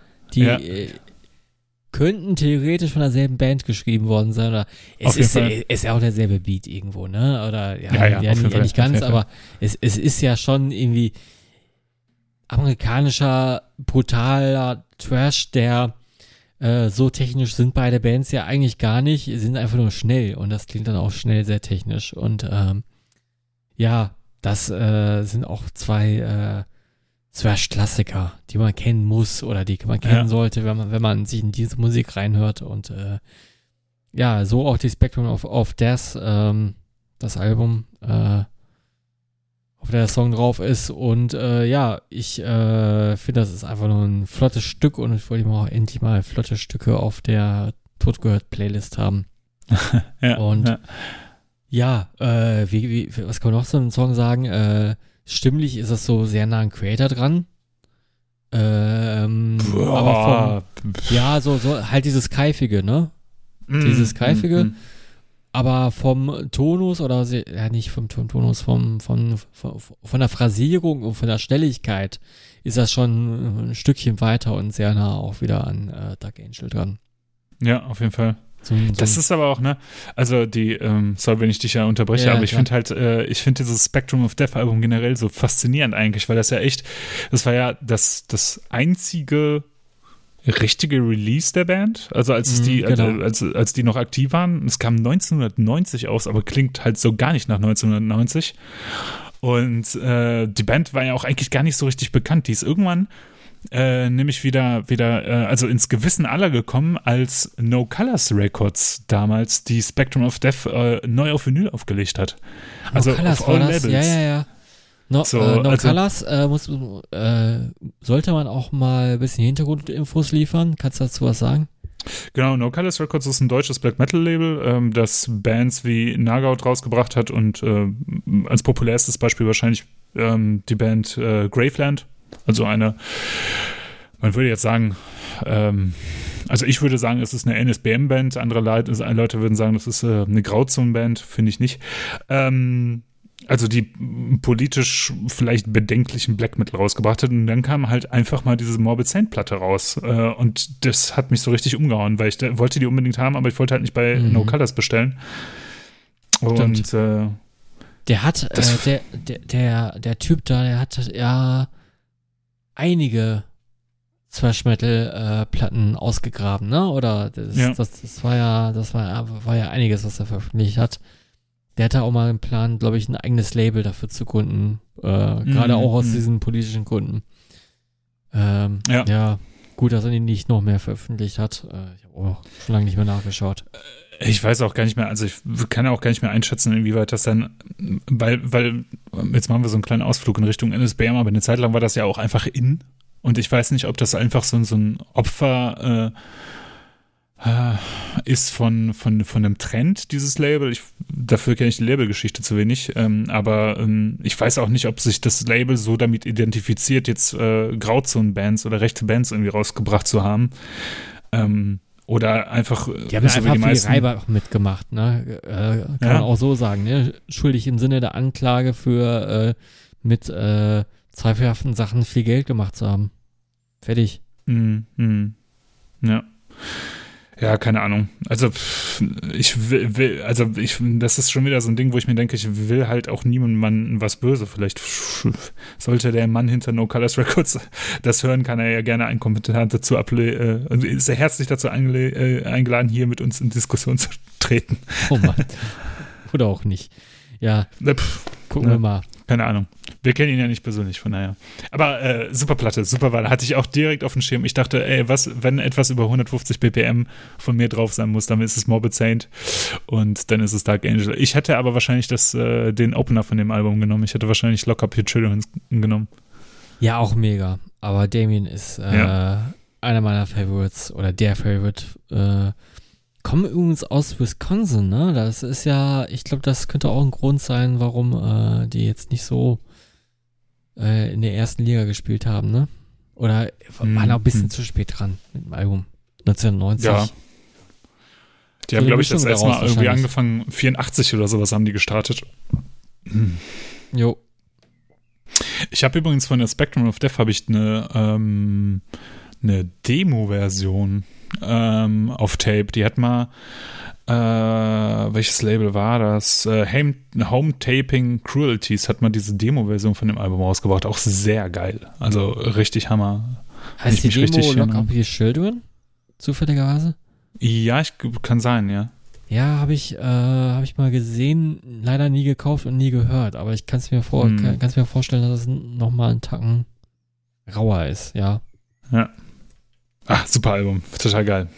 Ja, mega. Äh, dann ist der Max wieder dran. Bin gespannt. Ja, ähm, ich habe in dem in der äh, Top 3, die wir damals mit dem äh, Stefan von äh, Vulture Vulture ähm, aufgenommen haben, äh, da hatten wir das Thema 70er Jahre, ne? Top, äh, die besten Alben der 70er Jahre. Und da hatte ich, ähm, da hat uns ja dann ein Hörer geschrieben, sag mal, seid ihr eigentlich komplett, also so ungefähr, nicht im Wortlaut, aber was ist denn mit Blue Oyster Cult? Ne? Die äh, kam ja gar nicht drin Mhm. vor und die hatte ich auch tatsächlich komplett vergessen. Das ist ja immer so das Interessante bei diesen Top 3 Themen, dass man hinterher immer so denkt, ach scheiße, das und das und das hätte ich. Also es ist immer so ein, ja, so ein Zeichen der Zeit in dem Moment, wo man das Thema halt bekommt und äh, die Alben oder die Songs, die einem dann mehr oder weniger spontan einfallen, die schaffen es dann ja meistens auch äh, in, die, in, die Top 3. Und äh, ich habe mir gedacht, jetzt kann ich ja mal Blue Oyster Cult äh, endlich, endlich auf die Totgehört Playlist packen. Und ähm, wir sprechen von dem Album äh, Revolution by Night von 1983. Und wir sprechen von einem Song mit 181 BPM, nämlich Dragon Lady ist tatsächlich, bin ich ganz ehrlich, nicht jetzt mein Lieblingssong des Albums, aber ist halt ähm, tatsächlich der, der Song mit der höchsten BPM-Zahl. äh, und äh, aber auch ein Song, den ich sehr gerne mag. Und auch ein Album, was ich sehr gerne mag. Denn äh, das ist das neunte äh, Blue Oyster Cult Album. Und die Band ähm, habe ich so vor ein paar Jahren mh, mm, so ein bisschen intensiver für mich entdeckt, nachdem ich irgendwie natürlich ähm, Godzilla und Burning for You und, und, und äh, Don't Fear the Reaper natürlich irgendwie schon kannte, ähm, habe ich mir irgendwann mal diese CD-Box geholt, äh, wo dann, glaube ich, fünf oder sechs Alben oder so von Blue Oyster Cult drauf sind und habe die Revolution by Night irgendwann mal aufgelegt und äh, das Album startet ja mit dem Song Take Me Away. Und für alle die, mhm. da draußen, die jetzt halt vielleicht Blue Oyster Cult nicht kennen, bis auf jetzt diese drei genannten Songs, ähm, ist das Album vielleicht auch gar nicht so ein schlechter Einstieg.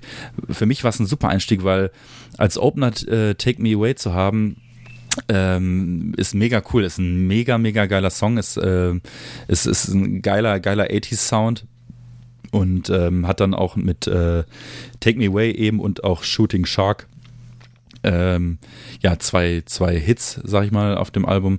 Ähm, mag ich äh, unheimlich gerne. Ist äh, nicht das erfolgreichste Album von Blue Oyster Cult. Die sind, glaube ich, mit dem Album mal nicht äh, oder sind gerade eben so nicht Gold gegangen, aber äh, mag ich sehr gerne und daraufhin habe ich mir dann äh, tatsächlich die ja annähernd die komplette Diskografie von Blue Oyster Cult dann auch nach und nach auf Vinyl mh, gekauft und äh, ja, Blue Oyster Cult kann ich immer hören. Das ist einfach eine unfassbar interessante Band mit einem sehr breiten Spektrum an Sounds und äh, ja, mit tollen, mit tollen Musikern einfach.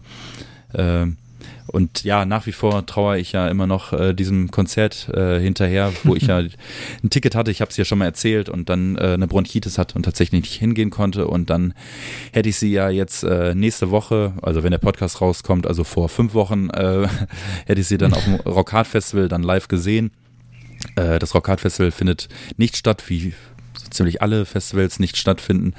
Und äh, ich hoffe sehr darauf, ich hoffe wirklich sehr darauf, dass die in der 2021 Variante ähm, auch noch äh, zum Line-Up dazugehören. Hoffe ich sehr drauf, weil ich kann mir so ein, so ein, so ein Blue Oyster Cult Show als Headliner an einem Samstag und an einem Sonntag ähm, stelle ich mir im Amphitheater unfassbar geil vor. Und solange halt noch irgendwie mhm. ein paar Originalmitglieder äh, leben, ähm, hoffe ich, dass ich sie dann auch nochmal eben äh, live sehen kann. Mhm. Dragon Lady von Blue Oyster Cult mit 181 BPM auf die Totgönn-Playlist. Okay. Sehr schön. Night of äh, das, das, Album, von dem du gerade gesprochen hast, das war ja auch das äh, Nachfolgealbum eigentlich von dem größten Hit-Album, ne? Mit äh, Fire of Unknown Origin oder war das nicht das erfolgreichste Album? Weißt du das? Ich weiß nicht, ob es das erfolgreichste Album war. Ähm, ich glaube schon, es war, ich glaube schon, es war das erfolgreichste Album. Ähm, Weil da war ja auch Burning for You drauf, also ja. der zweitgrößte Hit nach Don't Fear the Reaper. Ja, ne? interessanterweise ist ja, äh, äh, ist ja Don't Fear the Reaper in Europa oder in, in, in, in Deutschland so die ähm, erfolgreichste Single gewesen von Blue Oyster Cult, aber in den USA war es Burning for You tatsächlich. Und äh, mhm. Fire of Unknown Origin war dann auch so die Platte, die ich dann mir als nächstes so sehr intensiv äh, angehört habe. Und das ist natürlich ein, ein sehr göttliches Album. Aber auch die 70er-Alben ähm, kann man sich sehr gut anhören. Ich hatte auch überlegt, ob ich was von Cultosaurus Erectus nehme.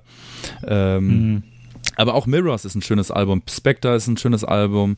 Ähm, Agents of Fortune ist, Fortune, ist, ist ja, auch cool. Äh, da, da, ist ja Don't Fear the Reaper genau, drauf. Genau, da ist ne? Don't Fear the Reaper drauf und äh, Aber auch Tattoo, Tattoo Vampire ja, oder Tattoo. Sinful Love sind ja. super, super coole Songs. Ja. Mega, mega, mega coole Band. Ähm, mag ich einfach unfassbar gerne. Ja. Cool. Ela. Äh, it's my turn, ja. ähm, nachdem ich dann äh, nicht gedacht, nachdem ich gedacht habe, okay, Morbid Saint nimmst du nicht, weil Dark Angel und Morbid Saint klingen sehr ähnlich, ähm, habe ich eine Band genommen, ähm, für die für mich eigentlich nur durch einen Song sehr schnell besticht. Das ist äh, die Band Christ mit dem Song Power Trip. schon mal was von gehört? Christ? No. Irgendwas das, äh, schon mal gehört, aber boah. Nee. Als eine von diesen Bands, ich glaube 2006, 2007, als wir die entdeckt hätten, hätten wir die ganz toll gefunden, weil die halt diesen Fresh, diesen Fresh-Core, Crossover-Fresh, wie, wie Municipal Waste den zur damaligen Zeit gemacht haben, ähm, damals schon gespielt haben. So, ähm, also Fresh Metal mit äh, Anleihen aus dem New York Hardcore ähm, und, und so Punk-Hardcore-Einflüssen mit so typischen groovigen Parts, wie man den aus New York Hardcore wie bei Bands wie Sick of It All oder so findet.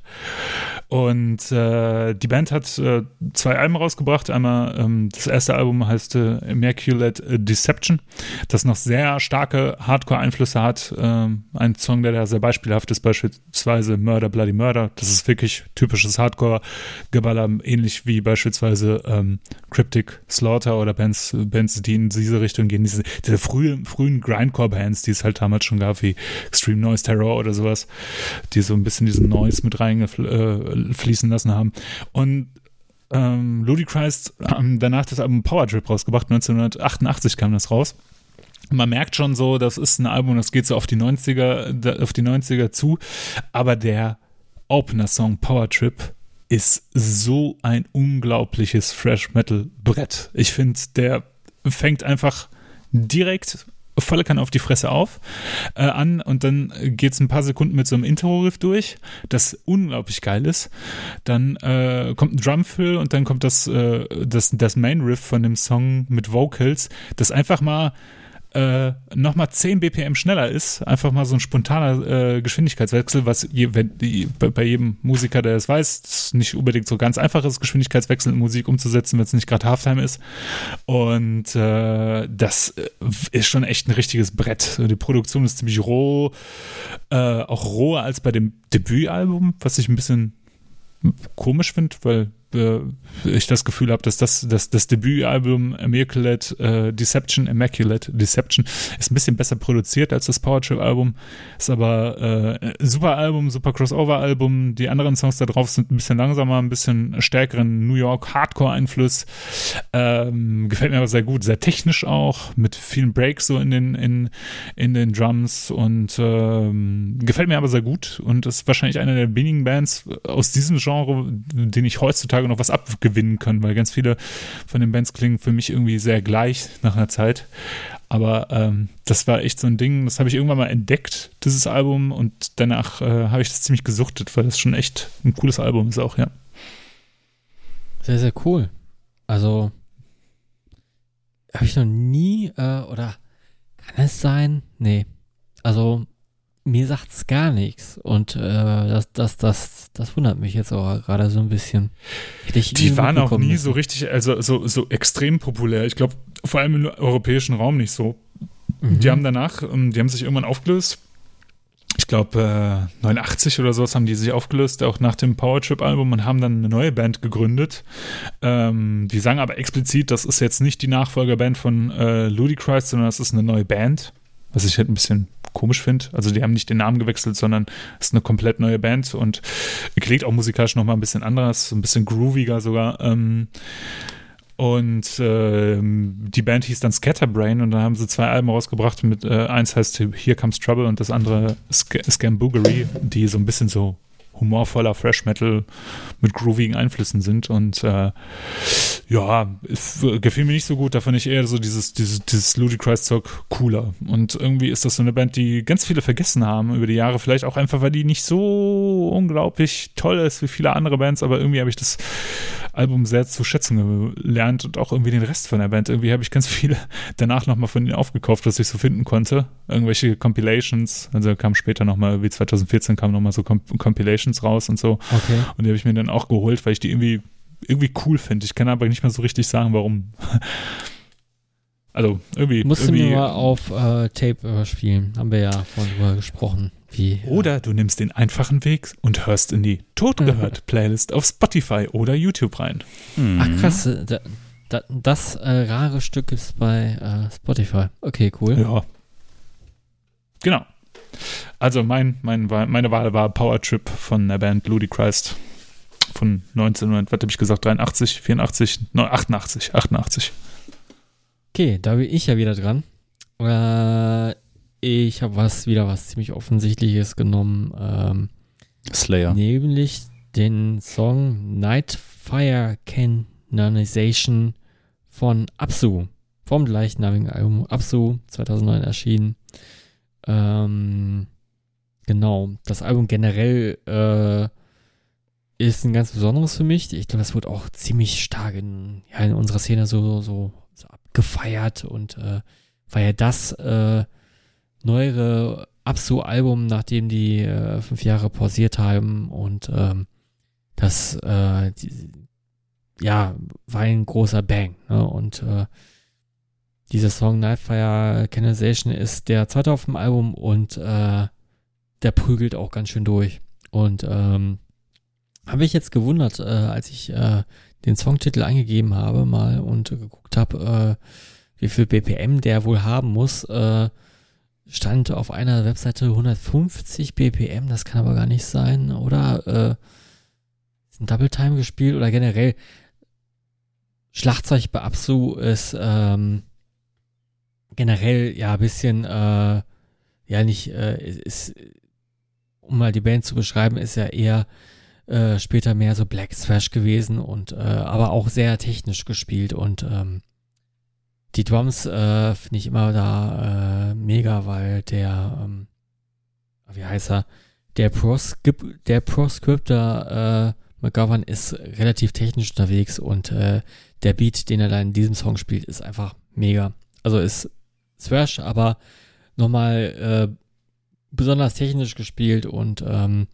sehr auf die Riffs gespielt, das Schlagzeug und äh, das schafft äh, auch äh, nur er so finde ich. Und ähm, ja, und ja, und er singt auch dabei, er macht dabei die Vocals. Und äh, durfte Absu jetzt auch zweimal noch sehen, bevor die sich aufgelöst haben. Und äh, es waren, würde ich auch so sagen, meine Konzert-Highlights bis, bis dahin, ja. Hm, hm. Kennt, kennt ihr den Song oder könnt ihr damit was anfangen? Also mit dem Album Absu? Absu? Ist immer irgendwie ich, an mir vorbeigegangen, äh, auch wenn ich äh, um, um seinen Wert äh, oder um den Wert der, der, der Band äh, weiß und, und, und ich weiß auch, wie viele Leute die ähm, abfeiern, aber ich habe mir tatsächlich, ähm, ich glaube, du hast mir die sehr, sehr oft immer ans Herz gelegt, aber sie haben bei mir, glaube ich, nie so gezündet oder ich habe nie so die Ruhe gehabt, mich damit äh, mhm. intensiv zu befassen. Ich glaube, das äh, ähm, ist so der Grund gewesen. Ja, die haben sich auch äh, letztes Jahr oder dieses Jahr aufgelöst. Ähm, aufgrund von bandinternen Streitigkeiten, äh, der Gitarrist hat äh, beschlossen, dass er ein anderes Gender hat und ähm, da war der Proscriptor nicht so äh, einverstanden mit. Was ich auch ein bisschen albern hm. finde, wenn wenn wenn es so sein soll, dann soll es so sein, aber äh, ja, dann ist die Band jetzt an sowas zerbrochen, irgendwie albern jetzt äh, oder ist irgendwie bezeichnet für unsere Zeit und äh, in der wir leben. Und ja, schade, dass äh, eine Band wie Abso an sowas zerbrochen ist, ohne das äh, dritte Album dieser Serie. Ne? Also es äh, hat angefangen mit dem Album, was ich gerade erwähnt habe, dann Abso mit Z geschrieben und es sollte auch noch ein drittes kommen, so, soweit ich weiß. Ich habe mal ein Interview gelesen, da stand es drin. Dass es eine, dass drei mit dem Namen Abso erscheinen sollen. Dritte ist nicht erschienen. Hm. Oder nie geschrieben worden.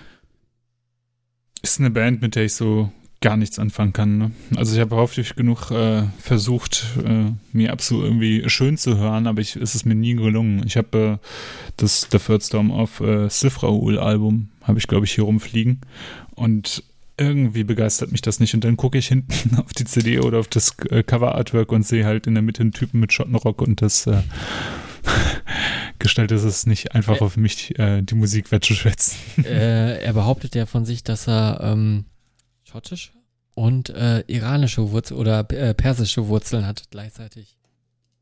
Äh, ja, kann ja sein. Auf, auf, jeden Fall interessanter Typ, ja. Mm, mm. Nee, ist äh, eine Band, mit der ich nie was anfangen konnte. Also tatsächlich nicht. Auch so, ich nicht, irgendwie so also ich verstehe, dass man diese Ästhetik um die Band äh, cool finden kann, weil die haben halt auch einfach coole Artworks, ein cool, saucooles Logo und äh, aber musikalisch hat mich das echt nie geschockt. Hm. Dann Oh. hör dir vielleicht mal doch dieses Album an, was ich dir nahelege, weil Ab, Ist- Abzu oder Absu äh, ab so, so, so, so wie die Band auch von heißt. 2009. Ja. Genau, ist, ist jetzt nicht das Frühwerk, ne? Also schon ein äh, bisschen fortgeschrittener in der Diskografie, aber äh, für mich schon ein Klassiker geworden, den ich immer wieder anschmeiße. Deswegen wollte ich ihn immer auch erwähnen und äh, auch weil es eine schnelle Mhm. Nummer ist. Okay. Ja, nice. Äh, ihr frönt ja mit, in, mit euren Top 3 Nennungen dem, dem Heavy Metal, wie es so, äh, wie es so scheint. Ähm, auch meine dritte Nennung ähm, hat nicht wirklich was mit Heavy Metal zu tun. Äh, es ist eine Band, die tatsächlich, mh, wenn ich mich, wenn ich richtig liege, auch noch nicht Platz gefunden hat auf unserer Playlist. Und dabei ist es eine Band, die ich eigentlich sehr, sehr, sehr gerne mag und die vielleicht sogar in den erweiterten Kreis meiner Lieblingsbands ähm, gehört. Und es ist die Band Sisters of Mercy. Und Mhm. Sisters of Mercy, Mhm. ähm, ja, kurzer Abriss, drei Alben rausgebracht. Ähm, am Anfang war es noch eine richtige Band, dann irgendwann war es eigentlich nur noch so ein Ein-Mann-Projekt mit, mit, mit, äh, ja, mit Session-Musikern und äh, ähm, Andrew Eldridge stand halt immer wieder so im Mittelpunkt von, von äh, ja, offenbar von Streitereien zwischen den Bandmitgliedern. Es gab ja dann die ehemaligen Bandmitglieder zwei, die dann ähm, The Mission gegründet haben. Ähm, also es ist schon eine interessante Geschichte, die da so sich so um Sisters of Mercy rankt und äh, die haben ja tatsächlich ähm, nur drei Alben rausgebracht und das letzte äh, irgendwie Anfang der 90er oder 90 oder Anfang 90 und äh, damit nach wie vor auch noch auf Tour sind. Also ich habe sie ja, ähm, das habe ich glaube ich auch schon mal erzählt, vor ein paar Jahren live gesehen in der in Köln und es war ja ähm, mit Abstand das beschissenste Konzert, was ich so gesehen habe. Äh, das Warum? Äh, unterste Kanone. Ähm, der Sound war erstmal so schlecht und da frage ich mich manchmal auch, ob das vielleicht auch beabsichtigt war, weil das vielleicht ähm, instrumental und musikalisch gar nicht mehr so gut funktioniert irgendwie ähm, von den Akteuren her. Also ein Drummer gibt's ja schon mal nicht, also der kann sich schon mal nicht verspielen, das ist ja ein, äh, das wird ja alles eingespielt. Ähm, aber ansonsten, ey, da, also ich, ich habe echt so zwei, drei Songs gebraucht, um überhaupt irgendwie mich so drauf einzustellen. Ah, okay, so ist jetzt der Sound und jetzt erkenne ich auch langsam die Songs.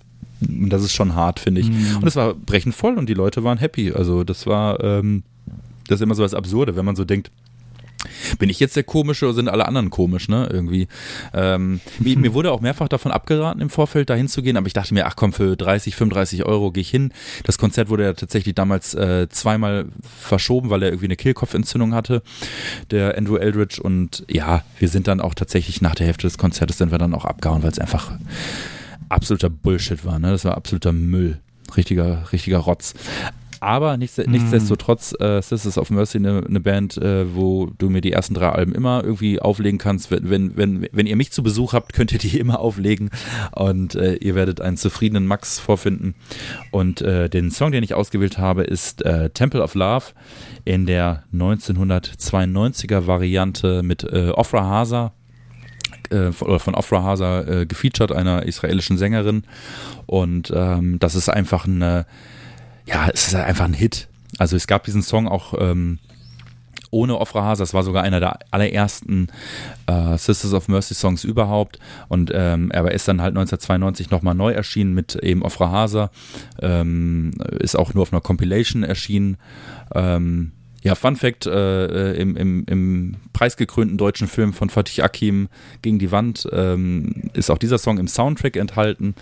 Ähm, ja, ist einfach genial. Mag ich einfach un unfassbar gerne. Auch diese Version kann ich mir sehr gut geben.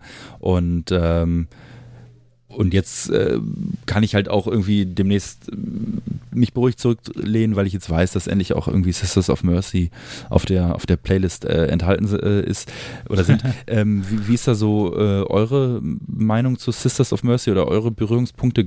Gibt es da welche? Ach, naja, man, man, man kennt halt die Hits. Ne? Also ich, ich kenne die Hits von Sisters of Mercy, bin aber nie so ein ganz großer Fan von denen geworden, weil mir die dann doch schon zu sehr ähm, zu sehr Richtung ähm, ja, dieser düsteren Gothic. Gothic-Tanzmusik gehen halt irgendwie. Das ist mir dann schon so ein bisschen zu, zu ich weiß es nicht, ein bisschen, ein bisschen zu ähm, klinisch. Das mag ich nicht so, Mhm. glaube ich. Und ähm, ja, deswegen nie großer Fan gewesen. Also ich weiß die schon zu schätzen und kann verstehen, dass ähm, man die Band äh, sehr mag, weil ich glaube, das, was die damals gemacht haben, war auch sehr wegweisend für den Rest der Oh Szene ja. dieser Musik. Äh, und sehr einflussreich, aber ähm, ist so eine Band wie, die, wie zum Beispiel auch Fields of the Nephilim, die, ähm, die ich nie so ganz dafür wertschätzen kann. Dafür klingt mir die Musik ein bisschen zu klinisch. Ja. Mhm. Äh, bei mir ist es ähnlich. Ähm, während ich viele Darkwave-Sachen schätze, ist mir Sisters of Mercy dann irgendwie doch zu, weiß nicht, zu Gothic oder ja, irgendwie zu, äh, zu, äh, ja, halt irgendwie der andere Taste davon. Ne? Also jetzt nicht irgendwie Mhm. düster Elektro, sondern so ein bisschen, äh, ja. Da muss man für eine Stimmung sein. Also, Also- ich war auch nie der große Sister of Mercy Freund. Also wenn ich, wenn, wenn wir, Freddy, also wenn wir beide früher äh, auf diesen, äh, das haben wir ja, glaube ich, schon ein paar Mal erzählt, auf diesen IBM-Partys im Eisenlager in, in Oberhausen Ja. waren, dann war das Da immer warst so du immer dabei. Da, ja, und das war immer so meine Rettung. Also es war ja zwischen 500 Songs, wo ich dachte, was ist das für ein Bullshit? Da kam mir immer, komischerweise kam mir irgendwie immer Love Will Tear Us Apart von Joy Division und eben auch immer so äh, hier Temple of Love oder More oder so oder My First, My Last, My Always oder so ähm, äh, von, von, von äh, Sisters of Mercy und ähm, ja, und ich, ich fand das immer, ähm, das war immer so meine Rettung des Abends, sag ich mal. Also, da habe ich das, ja, My First, My Last, My Always ist übrigens falsch. Das ist ja ein Song von, glaube ich, von äh, ähm, Barry White. Aber äh, äh, die Hörer wissen, was ich meine. Und ähm, das war immer so ein bisschen meine Rettung und, und, und auch, auch wenn ich irgendwie, äh, irgendwie auf welchen Partys unterwegs war oder in irgendwelchen Kneipen oder lief dann irgendwie More oder sowas, ähm, das, äh, der hat mich dann irgendwie immer dazu bewegt, ähm, mein Ass zu shaken. Ja, sehr schön. ähm, ja, ähm, deswegen, äh, ich hätte jetzt gedacht, ihr, ihr mögt ihr mögt's auch. Ich, ich mag auch Fields of the Nephilim, mag ich auch gerne, kenne ich mich aber weitaus weniger mit aus als mit Sisters of Mercy. F Fields of the Nephilim habe ich immer so das Gefühl, ich kenne irgendwie so die Spitze des Eisberges und äh, wenn mir so der eine oder andere, auch der eine oder andere Hörer, Grüße gehen raus an Basti, ähm, wenn man den dann fragt, ähm, ja, welche Alben muss ich mir denn anhören, dann kommen dann erstmal so drei, vier Alben, äh, die man sich anhören muss und so und, und, äh, ähm, und da braucht man, glaube ich, auch ein bisschen Zeit, bis man da so ein bisschen besser reinkommt und ähm, Sisters of Mercy sind vielleicht so ein bisschen deren, deren Alben sind vielleicht ein bisschen mehr mit Hits gespickt, sag ich. Ja, vielleicht ein bisschen ne? zugänglicher als, Mhm. als äh, Fields of the Nephilim. Mhm. Ja. Ist dafür Mercy halt. Aber, aber Ela, du hast, halt, Ja. du hast es halt ja auch richtig erkannt und ähm, das ist ja auch rückblickend, finde ich es ja auch extrem spannend und interessant, dass die ja wirklich so im Grunde so die Wegbereiter oder die Galionsfiguren so dieser, dieser Gothic-Rock-Schiene waren. Und äh, rückblickend ist das schon krass, was die da so mit losgetreten haben. Das, das muss man schon, äh, das muss man schon anerkennen. Mhm. mhm. Aber äh, First, La Last and Always ist doch von, von Sister of Mercy. Ja, aber habe ich den richtig genannt? Habe ich den richtig genannt? Weil es gibt auch, ein- ah nee, my First, My Last, My Everything, das ist von Barry White. Ja. Ah, das ist genau, genau, genau. ja, ja, So, okay. ja. Alles klar. Genau, Jetzt- jetzt, jetzt, jetzt haben wir es, verstanden. jetzt haben wir es, ja. Ela, was ist dein äh, dritter Song für die Top 3? Ich kam nicht daran vorbei, doch ein bisschen, äh, ein bisschen krachigen Punkrock zu nehmen. Und ähm, eine Band, die, glaube ich, viele Schienen auch überschneidet äh, zwischen, zwischen Metal und äh, Hardcore ist DRI. Dirty Rotten Imbeciles. Und äh, die von der Band finde ich eigentlich nur ein Release gut, nämlich die erste EP. Selbst das Dealing with It Album finde ich nicht so pralle. Also finde schon cool, aber irgendwie nicht so nicht so geil wie die ähm, Dirty Rotten EP oder LP, wie sie dann später als LP-Form hieß, oder CD, wie sie heute auf CD zu haben ist, ähm, ist das Erstlingswerk der Band. Ich weiß auch nicht, ich weiß jetzt nicht, kam Violent Pacification davor raus? Nee, danach sogar. Hm? Es kam, ähm, die, diese EP, die Dirty Rotten EP, kam 1983 raus und ähm, ist proppevoll mit Songs, mit sehr kurzen Songs. Äh, ist Buch sind 22 Tracks, glaube ich, und ich glaube, die kürzesten sind 18, 18 Sekunden lang und der längste ist, glaube ich, um die, um die Minute oder so. Äh, 1,16 genau, No Sense nämlich. Und äh, der Song, den ich davon gewählt habe, der das Album im Durchschnitt ganz gut darstellt und einfach ein knüppel, schneller, super geiler Song ist, ist äh, War Crimes, ähm, den ich sehr cool finde und äh, ist einfach ein cooles Hardcore Crossover Fresh Metal Ding, das ähm, durchaus seine Berechtigung damals hatte und bis heute auch irgendwie hat. Und ähm, ich finde es äh, schade, dass viele Band, viele Leute die Band hören, ähm, die Band immer noch so auf die Fresh Zone äh, reduzieren, weil das, was die davor gemacht haben, äh, also mit dem mit der Dirty Rotten EP, mit der Violent Pacification äh, 7 Inch und EP, auch mit dem Dealing with It Album, ähm, das ist glaube ich noch mal geht noch mal eine ganz andere Schiene als das Crossover Album oder das Fresh, Fresh Zone Album und ähm, oder das äh, nicht so gute For of a Kind Album. Und äh, ist eine Band, die ich in vielen Bereichen vielleicht von vielen Leuten ein bisschen, ich glaube, viele Leute, die DI nicht so gut finden, äh, beißen sich da sehr an diesen, an diesen Releases wie Crossover oder Fresh Zone irgendwie fest. Und äh, da gibt es auch noch mehr zu entdecken und ich finde halt vor allem diese Dirty Rotten EP einfach fantastisch. Es ist ein super cooles Hardcore-Ding und äh, ist schnell, es ist auf die Fresse, es ist, äh, es ist kein einziger langweiliger Song, äh, äh, langsamer Song drauf. Es ist politisch, es ist aber auch ein bisschen infantil und ein bisschen dumm, aber halt auch, man merkt, das waren junge Typen, die das aufgenommen haben, die Bock hatten, einfach Krach zu machen. Das finde ich so sympathisch, schnellen Krach zu machen vor allem. Ja. Was äh, macht denn, ähm, also ich frage jetzt mal ganz provokant, aber was macht denn für dich den Reiz aus von sehr, sehr kurzen Songs? Mm, ich glaube, also das, was, genau das gleiche, was auch ähm, den Reiz an sehr langen Songs ausmacht. Also wenn du einen Song schreibst, der sehr kurz ist, musst du ja versuchen, äh, in dieser ganz kurzen Zeit etwas äh, zu, dem Hörer etwas zu erschaffen, das ihn mitnimmt. Mhm. Also, ne, du musst, du, du hast ja, wenn du sagst, okay, ich habe jetzt 24 Sekunden von Song, Ne? Ähm, zum Beispiel hier War Crimes ist eine Minute äh, elf lang. Das ist ein relativ langer Song von diesem Album.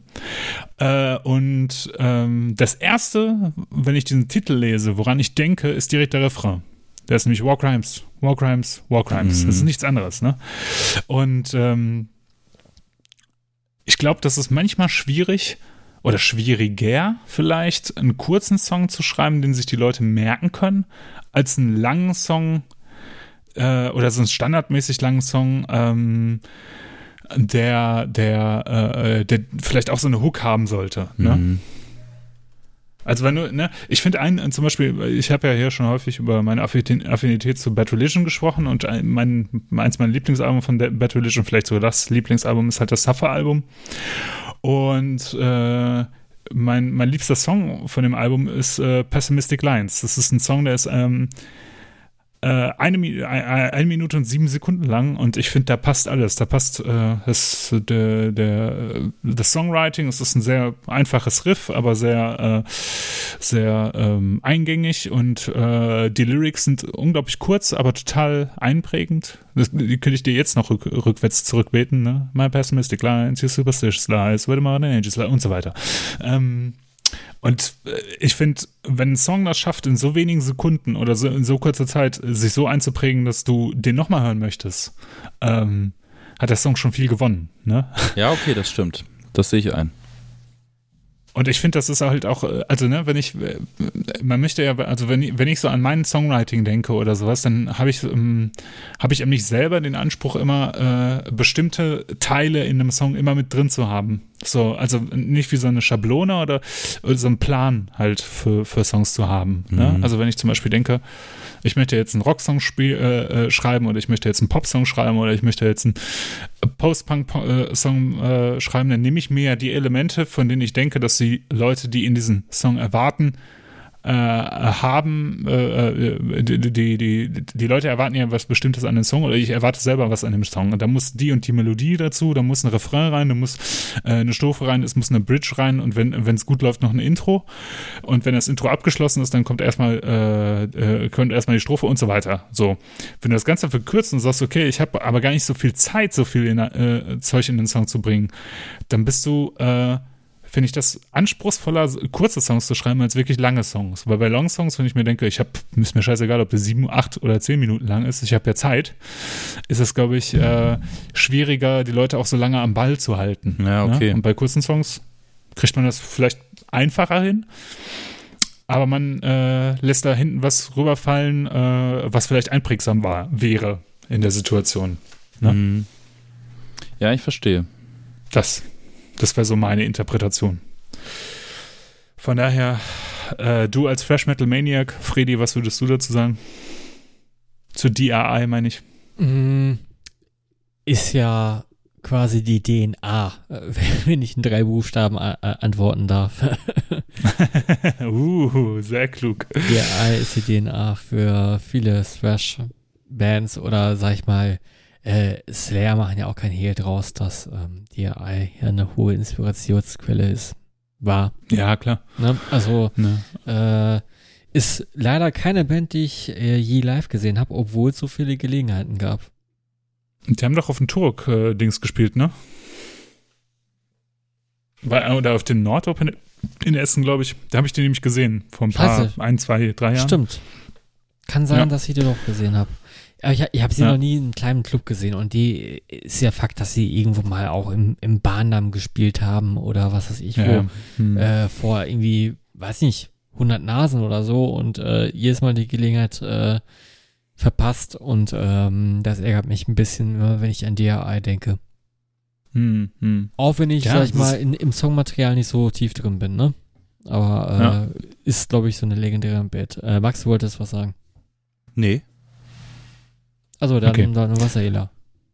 Ja, es sind das, ne, also nicht umsonst werden sie halt die Väter des Crossover irgendwie benannt, ne? Also Bands wie, wie Suicidal Tendencies, SOD, MOD, Axel oder sowas, die, die, die beziehen sich ja alle auf DI, ne? Und wie viele Leute haben halt diesen Skanker halt auch irgendwie tätowiert, also dieses Männchen, das den Violent Dance macht, ne? Und äh, das ist halt sehr ikonisch und halt auch der Name, also man merkt ja auch am Namen, DRI, diese Abkürzung, das ist ja typisch aus dem Hardcore und dann spielen sie ja doch irgendwie fresh und dann haben die auch noch lange Haare zum Teil gehabt und so sind aber auch irgendwie gleichzeitig Punker und sowas. Das ist schon, also ich finde das einfach interessant. Und ich finde halt, also ich weiß nicht, wie ihr das so erlebt habt, aber das waren ja, ich weiß nicht, wie alt die waren, als sie das aufgenommen haben. Ich nehme jetzt einfach mal, ich behaupte jetzt einfach mal, das waren Teenies, als sie das aufgenommen haben. Ne? Aber als wir so Teenager waren, da war das ja überhaupt nicht so ein Ding, so Szenen und Musik zu vermischen. Also es gab, es gab die Punks und es gab die Metalheads so, irgendwie als Teenager, so habe ich das erlebt. Und die haben auch relativ wenig Berührungspunkte Ja. gehabt. So. Und das einfach mal, äh, ich habe auch so Gefühl, das Gefühl, also wenn man sich auch, so, also mittlerweile geht's eigentlich, vielleicht auch, weil man musikalisch in verschiedenen Szenen jetzt unterwegs ist, sage ich jetzt einfach mal. Aber früher war das halt so, ne, du hast ja nie irgendwie Punk, Punker irgendwie auf einem Metal-Konzert gesehen. Oder Headbanger halt irgendwie auf einem Punk-Konzert. Und heutzutage vermischt sich das schon wieder. So, also das, das gab's vor, jetzt mal, zehn Jahren war das irgendwie noch nicht so Thema, aber irgendwie vermischt sich das jetzt gerade wieder. So, man sieht halt ein paar äh, Punks in Leipzig äh, bei, bei, bei, bei dem Venom, äh, bei der Venom-Show sieht man halt einige Punks, die da rumstehen, Mhm. weil halt Venom auch eine wichtige Band für den Punkrock war. Genauso wie man halt äh, äh, ein paar Headbanger bei einem, äh, ich sag jetzt mal, weiß ich nicht, Sick of It All Konzert sieht oder bei einem Motorhead. Was weiß ich.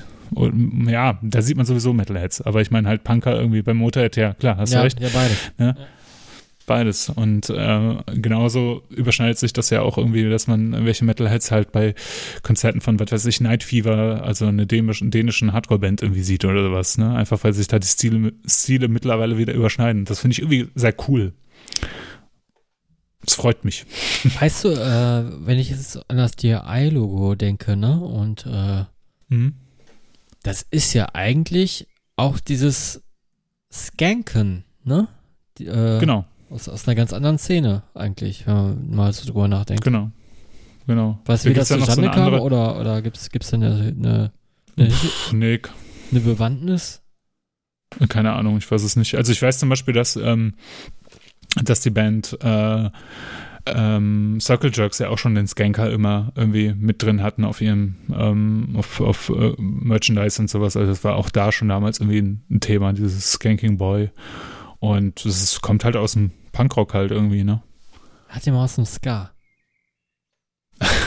Ja, stimmt. Wenn er eine Trompete in der Hand hätte, der die, das DI-Männchen, ne? ja, ja, nee, nee, aber das, deswegen. Skanken, Ska. Ja, Vielleicht können ja, vielleicht können ja die Hörer ähm, die Geschichte Skanken. ja, ja, das, das ist eine große Bildungslücke. Das habe ich, das hab ich mich schon immer mal gefragt. How to Skank in 10 Steps. Jo. Gut. Dann mache ich mal weiter mit meinem letzten Top, Top, Top. Drei. Äh, meinen letzten, genau, äh, letzten Nennung. aus dem Nichts, aus der Stille. äh, eine kanadische Technical Death Metal Band. Ähm, mittlerweile sind die mehr so in den Chorbereich abgerutscht, aber das ist nicht nennenswert, erwähnenswert. Äh, die Rede ist von Cryptopsy.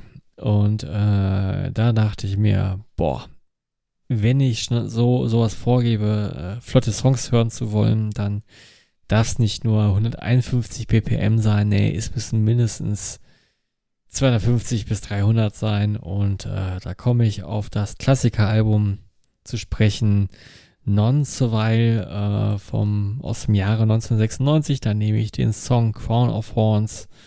Ähm, ziemlich flotter, schneller, vier Minuten. Ich könnte jetzt nicht die BPM-Zahl äh, benennen. Ähm, vermute mal, aber dass es über 250 zwischen 300 sein muss. Okay. Kannst du mich anders, äh, äh, ja, steht auch in vielen Reviews drin, aber jetzt die genaue BPM-Zahl kann da auch jetzt nicht ein, keine, keine App oder ein Generator ermitteln. Ist ja auch flott gespielt. Äh, viele Blastbeats.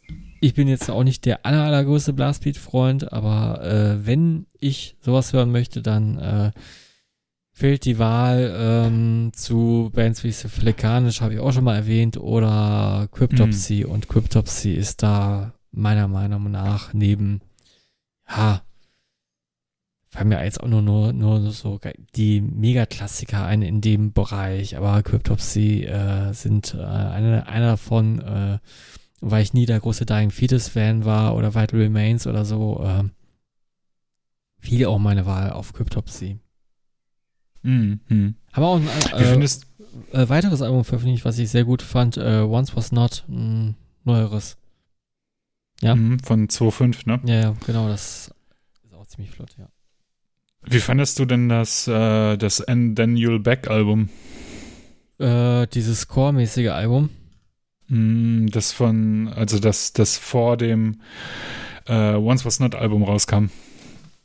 Da hatten sie ja danach, äh, also Ach, davor hatten sie ja mm, irgendwie fünf ja, ja, Jahre ja. Pause und dann hatten, der, hatten sie dieses, ähm, also nach den Non Survival kam ja das äh, Whisper Supremacy Album und dann And Then You'll Back.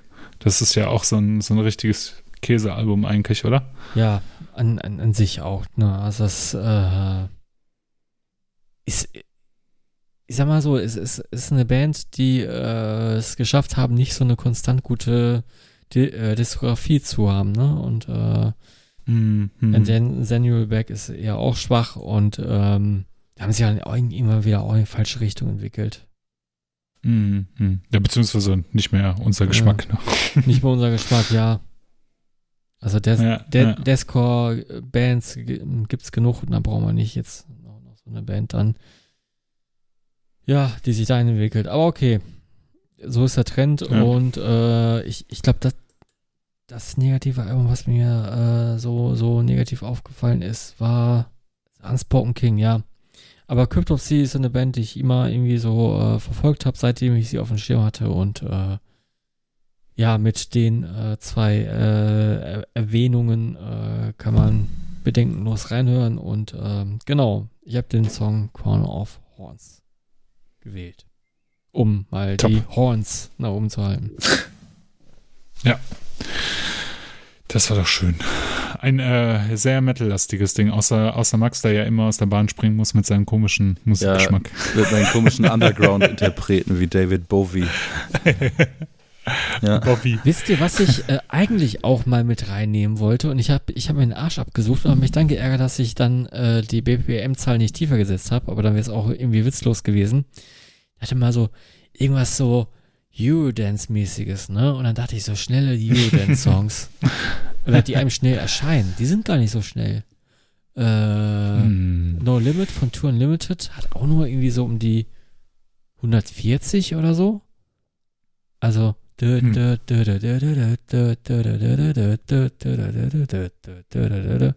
Also es ist gar nicht mal so schnell. Hm. Und Ja. ähm, dann dachte ich so, ja, Wenger Boys, die, die, die müssen noch schnell sein. Nee, auch alles so um die Nee, gar 140. nicht, ne? Also auch Ja. relativ langsam. Und äh, ich glaube, Blümchen wäre wär jetzt relativ flott gewesen, aber. Aber die ist ja schon auf der Playlist gehabt. vertreten. Die ist schon auf der Playlist vertreten, deswegen konnte ich sie nicht nehmen. Also leider kein Genau. Happy Hardcore, kein, kein Eurodance und äh, bei, ähm, ja, ge- generell ist Techno gar nicht mal so schnell, wie man denkt. Alles, Ich habe ich hab, ich hab, ich hab, ich, ich hab beim Suchen habe ich, hab ich mich erschrocken, wie, wie langsam die meisten Songs sind, die man schnell Erinnerung, in Erinnerung hat. Ja, das ist ja auch so, ne? Also wenn, äh, das ist ja auch immer diese, dieser falsche Gedanke, den manche Leute irgendwie beim Metal haben, dass Blastbeats äh, Sch- Geschwindigkeit bedeuten. Das stimmt ja gar nicht. Ne? Also nur weil, äh, weil geblastet wird, he- heißt das nicht, dass es von einer BPM-Zahl her schnell ist. Ne? Also du kannst ja auch äh, auf 120 BPM blasten oder auf 90 BPM oder auf 50 BPM. Das ist ja im Prinzip egal. Egal, also diese 150, die du auch genannt hast, die ist ja auch also ich finde, das ist so kein. Äh, wie kamst du genau auf die Zahl, auf die 150? Was war so deine Intention? Ähm, ich hätte jetzt auch sagen können 200, aber das wäre zu schwer gewesen. Finde ich dann. das wäre dann sehr speziell gewesen. ja, ja, ne? dann, dann, dann wären wir ja nur im Extrem-Metal-Bereich gewesen. Ich wollte es auch, äh, auch offen halten, auch aus dem Grund, weil äh, Max hat ja schon vorhin aus dem Nähkästchen geplaudert, weil wir uns das relativ kurzfristig überlegt haben, kurz zu podcasten und ich äh, relativ kurzfristig auch ähm, Mm, das Thema Mm. äh, hervorgeholt Mm. oder no- noch kurzfristiger. Und da wollte ich äh, ein Thema haben, was äh, sehr viel Offenheit bietet, aber trotzdem irgendwie noch einen Aufhänger hat. Und äh, ich wollte jetzt nicht die besten Songs äh, der nächtlichen Autofahrten nochmal haben oder so. Auch, auch immer ein Thema, zu dem ich immer wieder zurückkomme, aber da war, äh, da kam der WPM-Twist. Ja, schön. Aber äh, irgendwann überschneidet man sich ja so, also was heißt überschneidet man, aber irgendwann hat man ja so ein bisschen Ja, alle Bereiche, alle Themenbereiche hat man ja irgendwann abgeschlossen. Ne? Also das ist äh, Eben. irgendwann äh, drückt man halt auch nur noch. Ja, ja bei Top Folge drei Themen 26 mal was Originelles äh, äh, sich, sich, sich, sich auszudenken, das ist schon gar nicht mal so einfach. Ne? Also ich, Ja. ich bin auch wie immer wieder beim Thema Guilty Pleasures. Also von mir Ja, aus können wir mal Guilty ja, ja. Pleasures 2 machen oder so. Ja. Aber ich finde halt auch, ähm, ich finde halt auch, ähm, ist ja auch egal, weil je nach Fragestellung, also du hättest ja auch sagen können, schnelle Songs, die ihr mögt, ne? Also, äh, aber äh, je, je, wenn man das Thema anders ausdrückt, ne, hat man ja auch direkt eine andere Intention dahinter, beziehungsweise eine andere äh, Gedankenspielart. Das, das ist ja auch das, was wir ja auch immer unseren Gästen sagen. Also jetzt plaudern wir mal hinter den Kulissen. Wir sagen, mach das zu deinem Thema, ne? Also was, Genau. was interpretierst du denn da rein? Und ich finde besonders deutlich äh, wird das zum Beispiel bei der Folge, äh, wo wir, äh, wo wir darüber sprechen, äh, das ist, war, glaube ich, hier so Night Drive, äh, dieses Night Drive-Thema mit Andy, wo wir gesagt haben, okay, Ja. du bist jetzt ja Radiomoderator und äh, wie würdest du denn ein Radioprogramm gestalten und so. Und da wird es sehr, sehr deutlich, wie unterschiedlich so Ansätze sein können. Das finde ich eigentlich ganz cool immer bei der Sache. Und vielleicht finden das die Hörer auch. Ihr könnt uns gerne da mal eine Rückmeldung geben, wie ihr das so findet und was ihr daran interessant findet. Ihr könnt uns auch gerne schreiben, ey, das Top-3-Thema finde ich cool. Was denkt ihr denn davon? Das ist, äh, also äh, seid ruhig vokal und lasst euch da ruhig ein bisschen aus, wenn ihr findet, es gibt zum Beispiel ein interessantes Thema, das ihr für uns finden würdet. Da müssen wir nämlich nicht mehr drüber nachdenken. Das ist sehr positiv. Ja, in der äh, Retro Retro-Perspektive äh, fand ich tatsächlich die Folge, ähm, also nicht, nicht die Folge am besten, aber, aber das war die beste Top 3, die wir hatten. Also dieses, Top-Thema, Max, sehr gut das war ein ausgesucht. Top-Thema, ja. Welches? Sorry, ich habe dich akustisch gerade nicht verstanden. Das, äh, dieses Night Drive-Thema, also hier dieses Ja. Radioshow-Thema. Ja, fand ich auch gut. hat, mir, hat mir auch sehr gut gefallen. Ausgesprochen gut gefallen. Aber du, jedes Top-3-Thema ist ein Thema und äh, wir müssen uns jedes Mal diesem Thema stellen, egal was es ist. Und das macht ja auch irgendwie so ein bisschen den Reiz aus. Und ähm, ich bin jetzt auch schon gespannt, was Ela für das nächste Mal. Ähm, nee, nee, ich bin ja wieder dran, ne? Stimmt, ich bin ja nächstes Mal dran. Ja, stimmt. Ich, Richtig, Stimmt, ich, kann, ich, bin, ich bin schon gespannt, was ich mir wieder ausdenken werde für, für, fürs nächste Mal. ähm, aber trotzdem macht ja, macht ja immer Spaß und ähm, im Endeffekt geht es ja nur darum, äh, ja, ein bisschen über Musik zu quasseln. Ne? Genau, das ist der Aufhänger. Genau, so schaut's aus. Gut, äh, Ja, ihr Lieben, ich würde Ja. sagen, äh, wir haben unser Soll erfüllt für heute, für die, für die 26. Folge. Und ähm, jetzt, wie immer, sehr viel Spaß gemacht. Äh, ich hoffe, euch auch. Und äh, ich würde fast sagen, wir können ähm, uns von den Zuschauern bzw. Zuhörern äh, verabschieden. genau. Vielen Dank fürs Zuhören. Vielen Dank äh, an Fredi und Max, die heute mit uns zusammen diesen Podcast aufgenommen haben. Denn ich spreche immer in Mehrzahl von mir selber. Und ähm, äh, liked uns auf Facebook, kommentiert uns äh, bei Instagram, followt uns bei Instagram und äh, abonniert uns ruhig bei YouTube auch. Jetzt könnt ihr auf YouTube nämlich, dank Max, der hat sich nämlich die Mühe gemacht, diese, diese äh, Playlist zu erstellen. Auch die Songs, die wir in der Totgehört-Playlist haben, äh, auf Spotify, könnt ihr euch jetzt auch auf YouTube angucken. Also für die Leute, die kein Spotify-Abo haben, ist das vielleicht nochmal Ja, eine Alternative. Denn ich- wir haben ja denk ich festgestellt, Musik hören auf YouTube ist vor allem über mobile Geräte, wenn man unterwegs ist, das Beste, Richtig gut. gibt. ähm, ja, für alle, die, die tatsächlich kein Spotify haben und die Songs irgendwie nachhören wollen, dann sucht einfach mal Tod gehört zusammengeschrieben, Play, Tod gehört und Playlist auseinandergeschrieben ähm, bei, bei YouTube und wir werden es wahrscheinlich nochmal äh, demnächst über den Facebook-Account auch nochmal teilen, diese Playlist. Genau. Auf jeden Fall danke, Vielen dass, Dank, Leute. Äh, danke, dass du die äh, Playlist äh, Ach, zusammengestellt das waren doch hast. nur 216 Songs.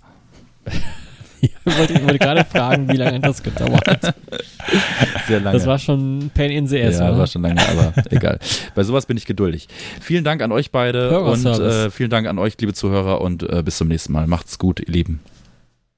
Bis dann. Ciao, Bis ciao. dann. Ciao.